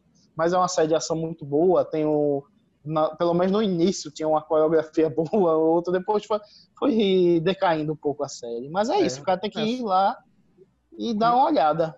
comentário justamente sobre isso. Arrow, eu deixei de ver, acho que na terceira temporada, ah, justamente porque mataram a, a mesma personagem que aparece no, no Ave de Rapina, que é a Canário, que ela tava num desenvolvimento muito bom na série, aqui vai esse spoiler, aí matam a personagem, não deixa a personagem ser desenvolvida, e pra mim isso desagradou, que era uma das minhas personagens favoritas. Eu não continuei assistindo. Porém, eu também não vou ficar perseguindo a série, o que a série tá fazendo, criticando aquilo da série. Eu deixei de ver. Até você pode criticar até esse ponto, entendeu, James? Ah, foi errado. Porque até parece que volta a outra a personagem volta outra É. terra, nem sei. Eu também deixei de acompanhar na terceira temporada, porque eu tava achando fraco. Mas eu critico esse ponto, mas a série segue. E, sé- e séries, obras vão evoluindo. Você vê Aaron, que a gente tá falando agora de Aaron, a primeira temporada é uma coisa, na segunda muda, vira outro estilo de série, vai outro. Porque tem que se mudar porque acabou. Tem um ciclo dela, né? Sim. É Eu acho que é isso. Vamos aí, então vamos finalizar. É. Finalizar, né? Dizendo que quem recomenda, eu recomendo muitíssimo, muito, como fala o Chave, muitíssimo o filme, que é um filme muito divertido, acho policial. Tem, e eu acho que vale ser visto. É um filme muito legal. Diferente até do- da maioria dos filmes que, que aparece super-herói. E você, James? Eu também. É, Aquele selinho que eu mostrei em off pra vocês no, no grupo da gente, que eu ganhei meu, meu selinho de fã de ouro da DC lá no, no grupo do Facebook, é justamente um monte de discussão que eu saio tendo com o povo, porque o povo está falando merda. Esse, esse filme foi um dos que colaborou, que eu tava defendendo ele lá. É, eu recomendo ele sim. É, eu gosto. O vilão é bem interessante.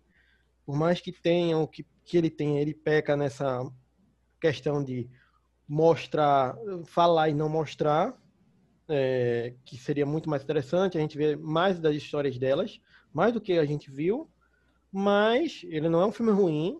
Ele é um filme muito bom. Ele é divertido. Você vai se divertir vai ver cenas loucas com a Arlequina, literalmente, ela utilizando até drogas, que é por isso que a classificação dela também subiu e tal. É, então, mas é super recomendado por mim. E você, Stefano? É, apesar do, do- de ter, ter apontado os problemas, eu acho que para quem quer ver um filme de ação, para quem quer ver um, um filme com personagem feminina, acho que é um bom filme para esse público. Ah, Acho que para o DCU também, se você quiser maratona do DCU, você assiste também, no pule. Acho que eu recomendo.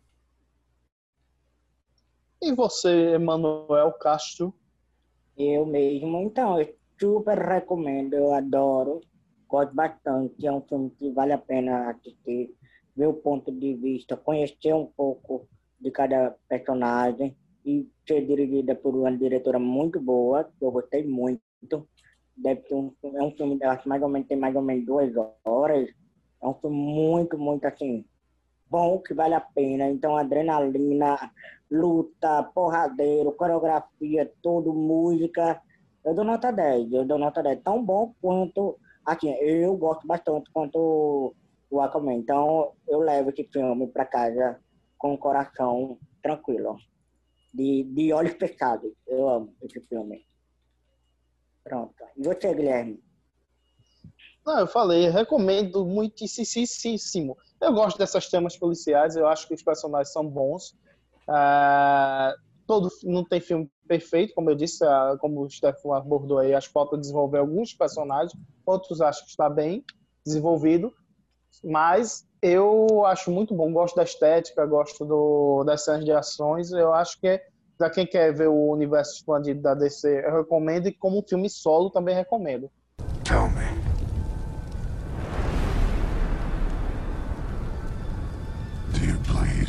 Então é isso daí. Eu acho que a gente fica por aqui, pessoal. Até Mulher Maravilha a gente volta com essas discussões quando ela estrear, quando passar todo esse perrengue do mundo. Até logo. E pessoal se dispersam desse do nosso público. Tchau, galera. Até mais. Obrigado por estar com a gente, por, estar, por ter escutado a opinião de cada um.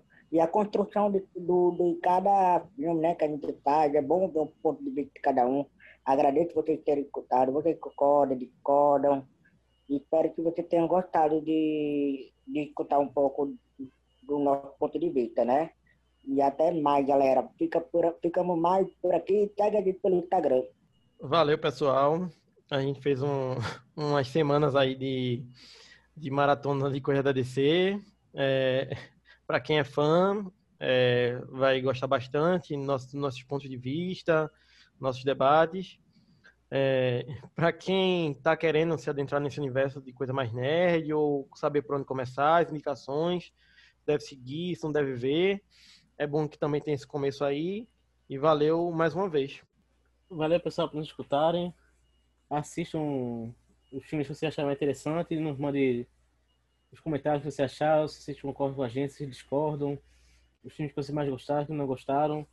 Manda aí o, o, o DM no nosso Instagram, se vocês querem também um, o podcast da, do MCU. E até a próxima. E até mais, e até mais, pessoal. Segue a gente lá no nosso Instagram, Frame 4 Underline Pod. Segue a gente, compartilhe, curte, sugere aí, dê opiniões. E ficamos por aqui. Até Hum. mais! E não se esqueçam de respirar. Até mais! Hello. I'm the Doctor. Black and Blue. Fight Night. The greatest gladiator match in the history of the world. God versus man. These violent delights have violent ends. I'd buy that for a dollar. I ate his liver with some fava beans and a nice Chianti. Tonight's the night. And it's going to happen again and again. Captain Sam, can you hear me?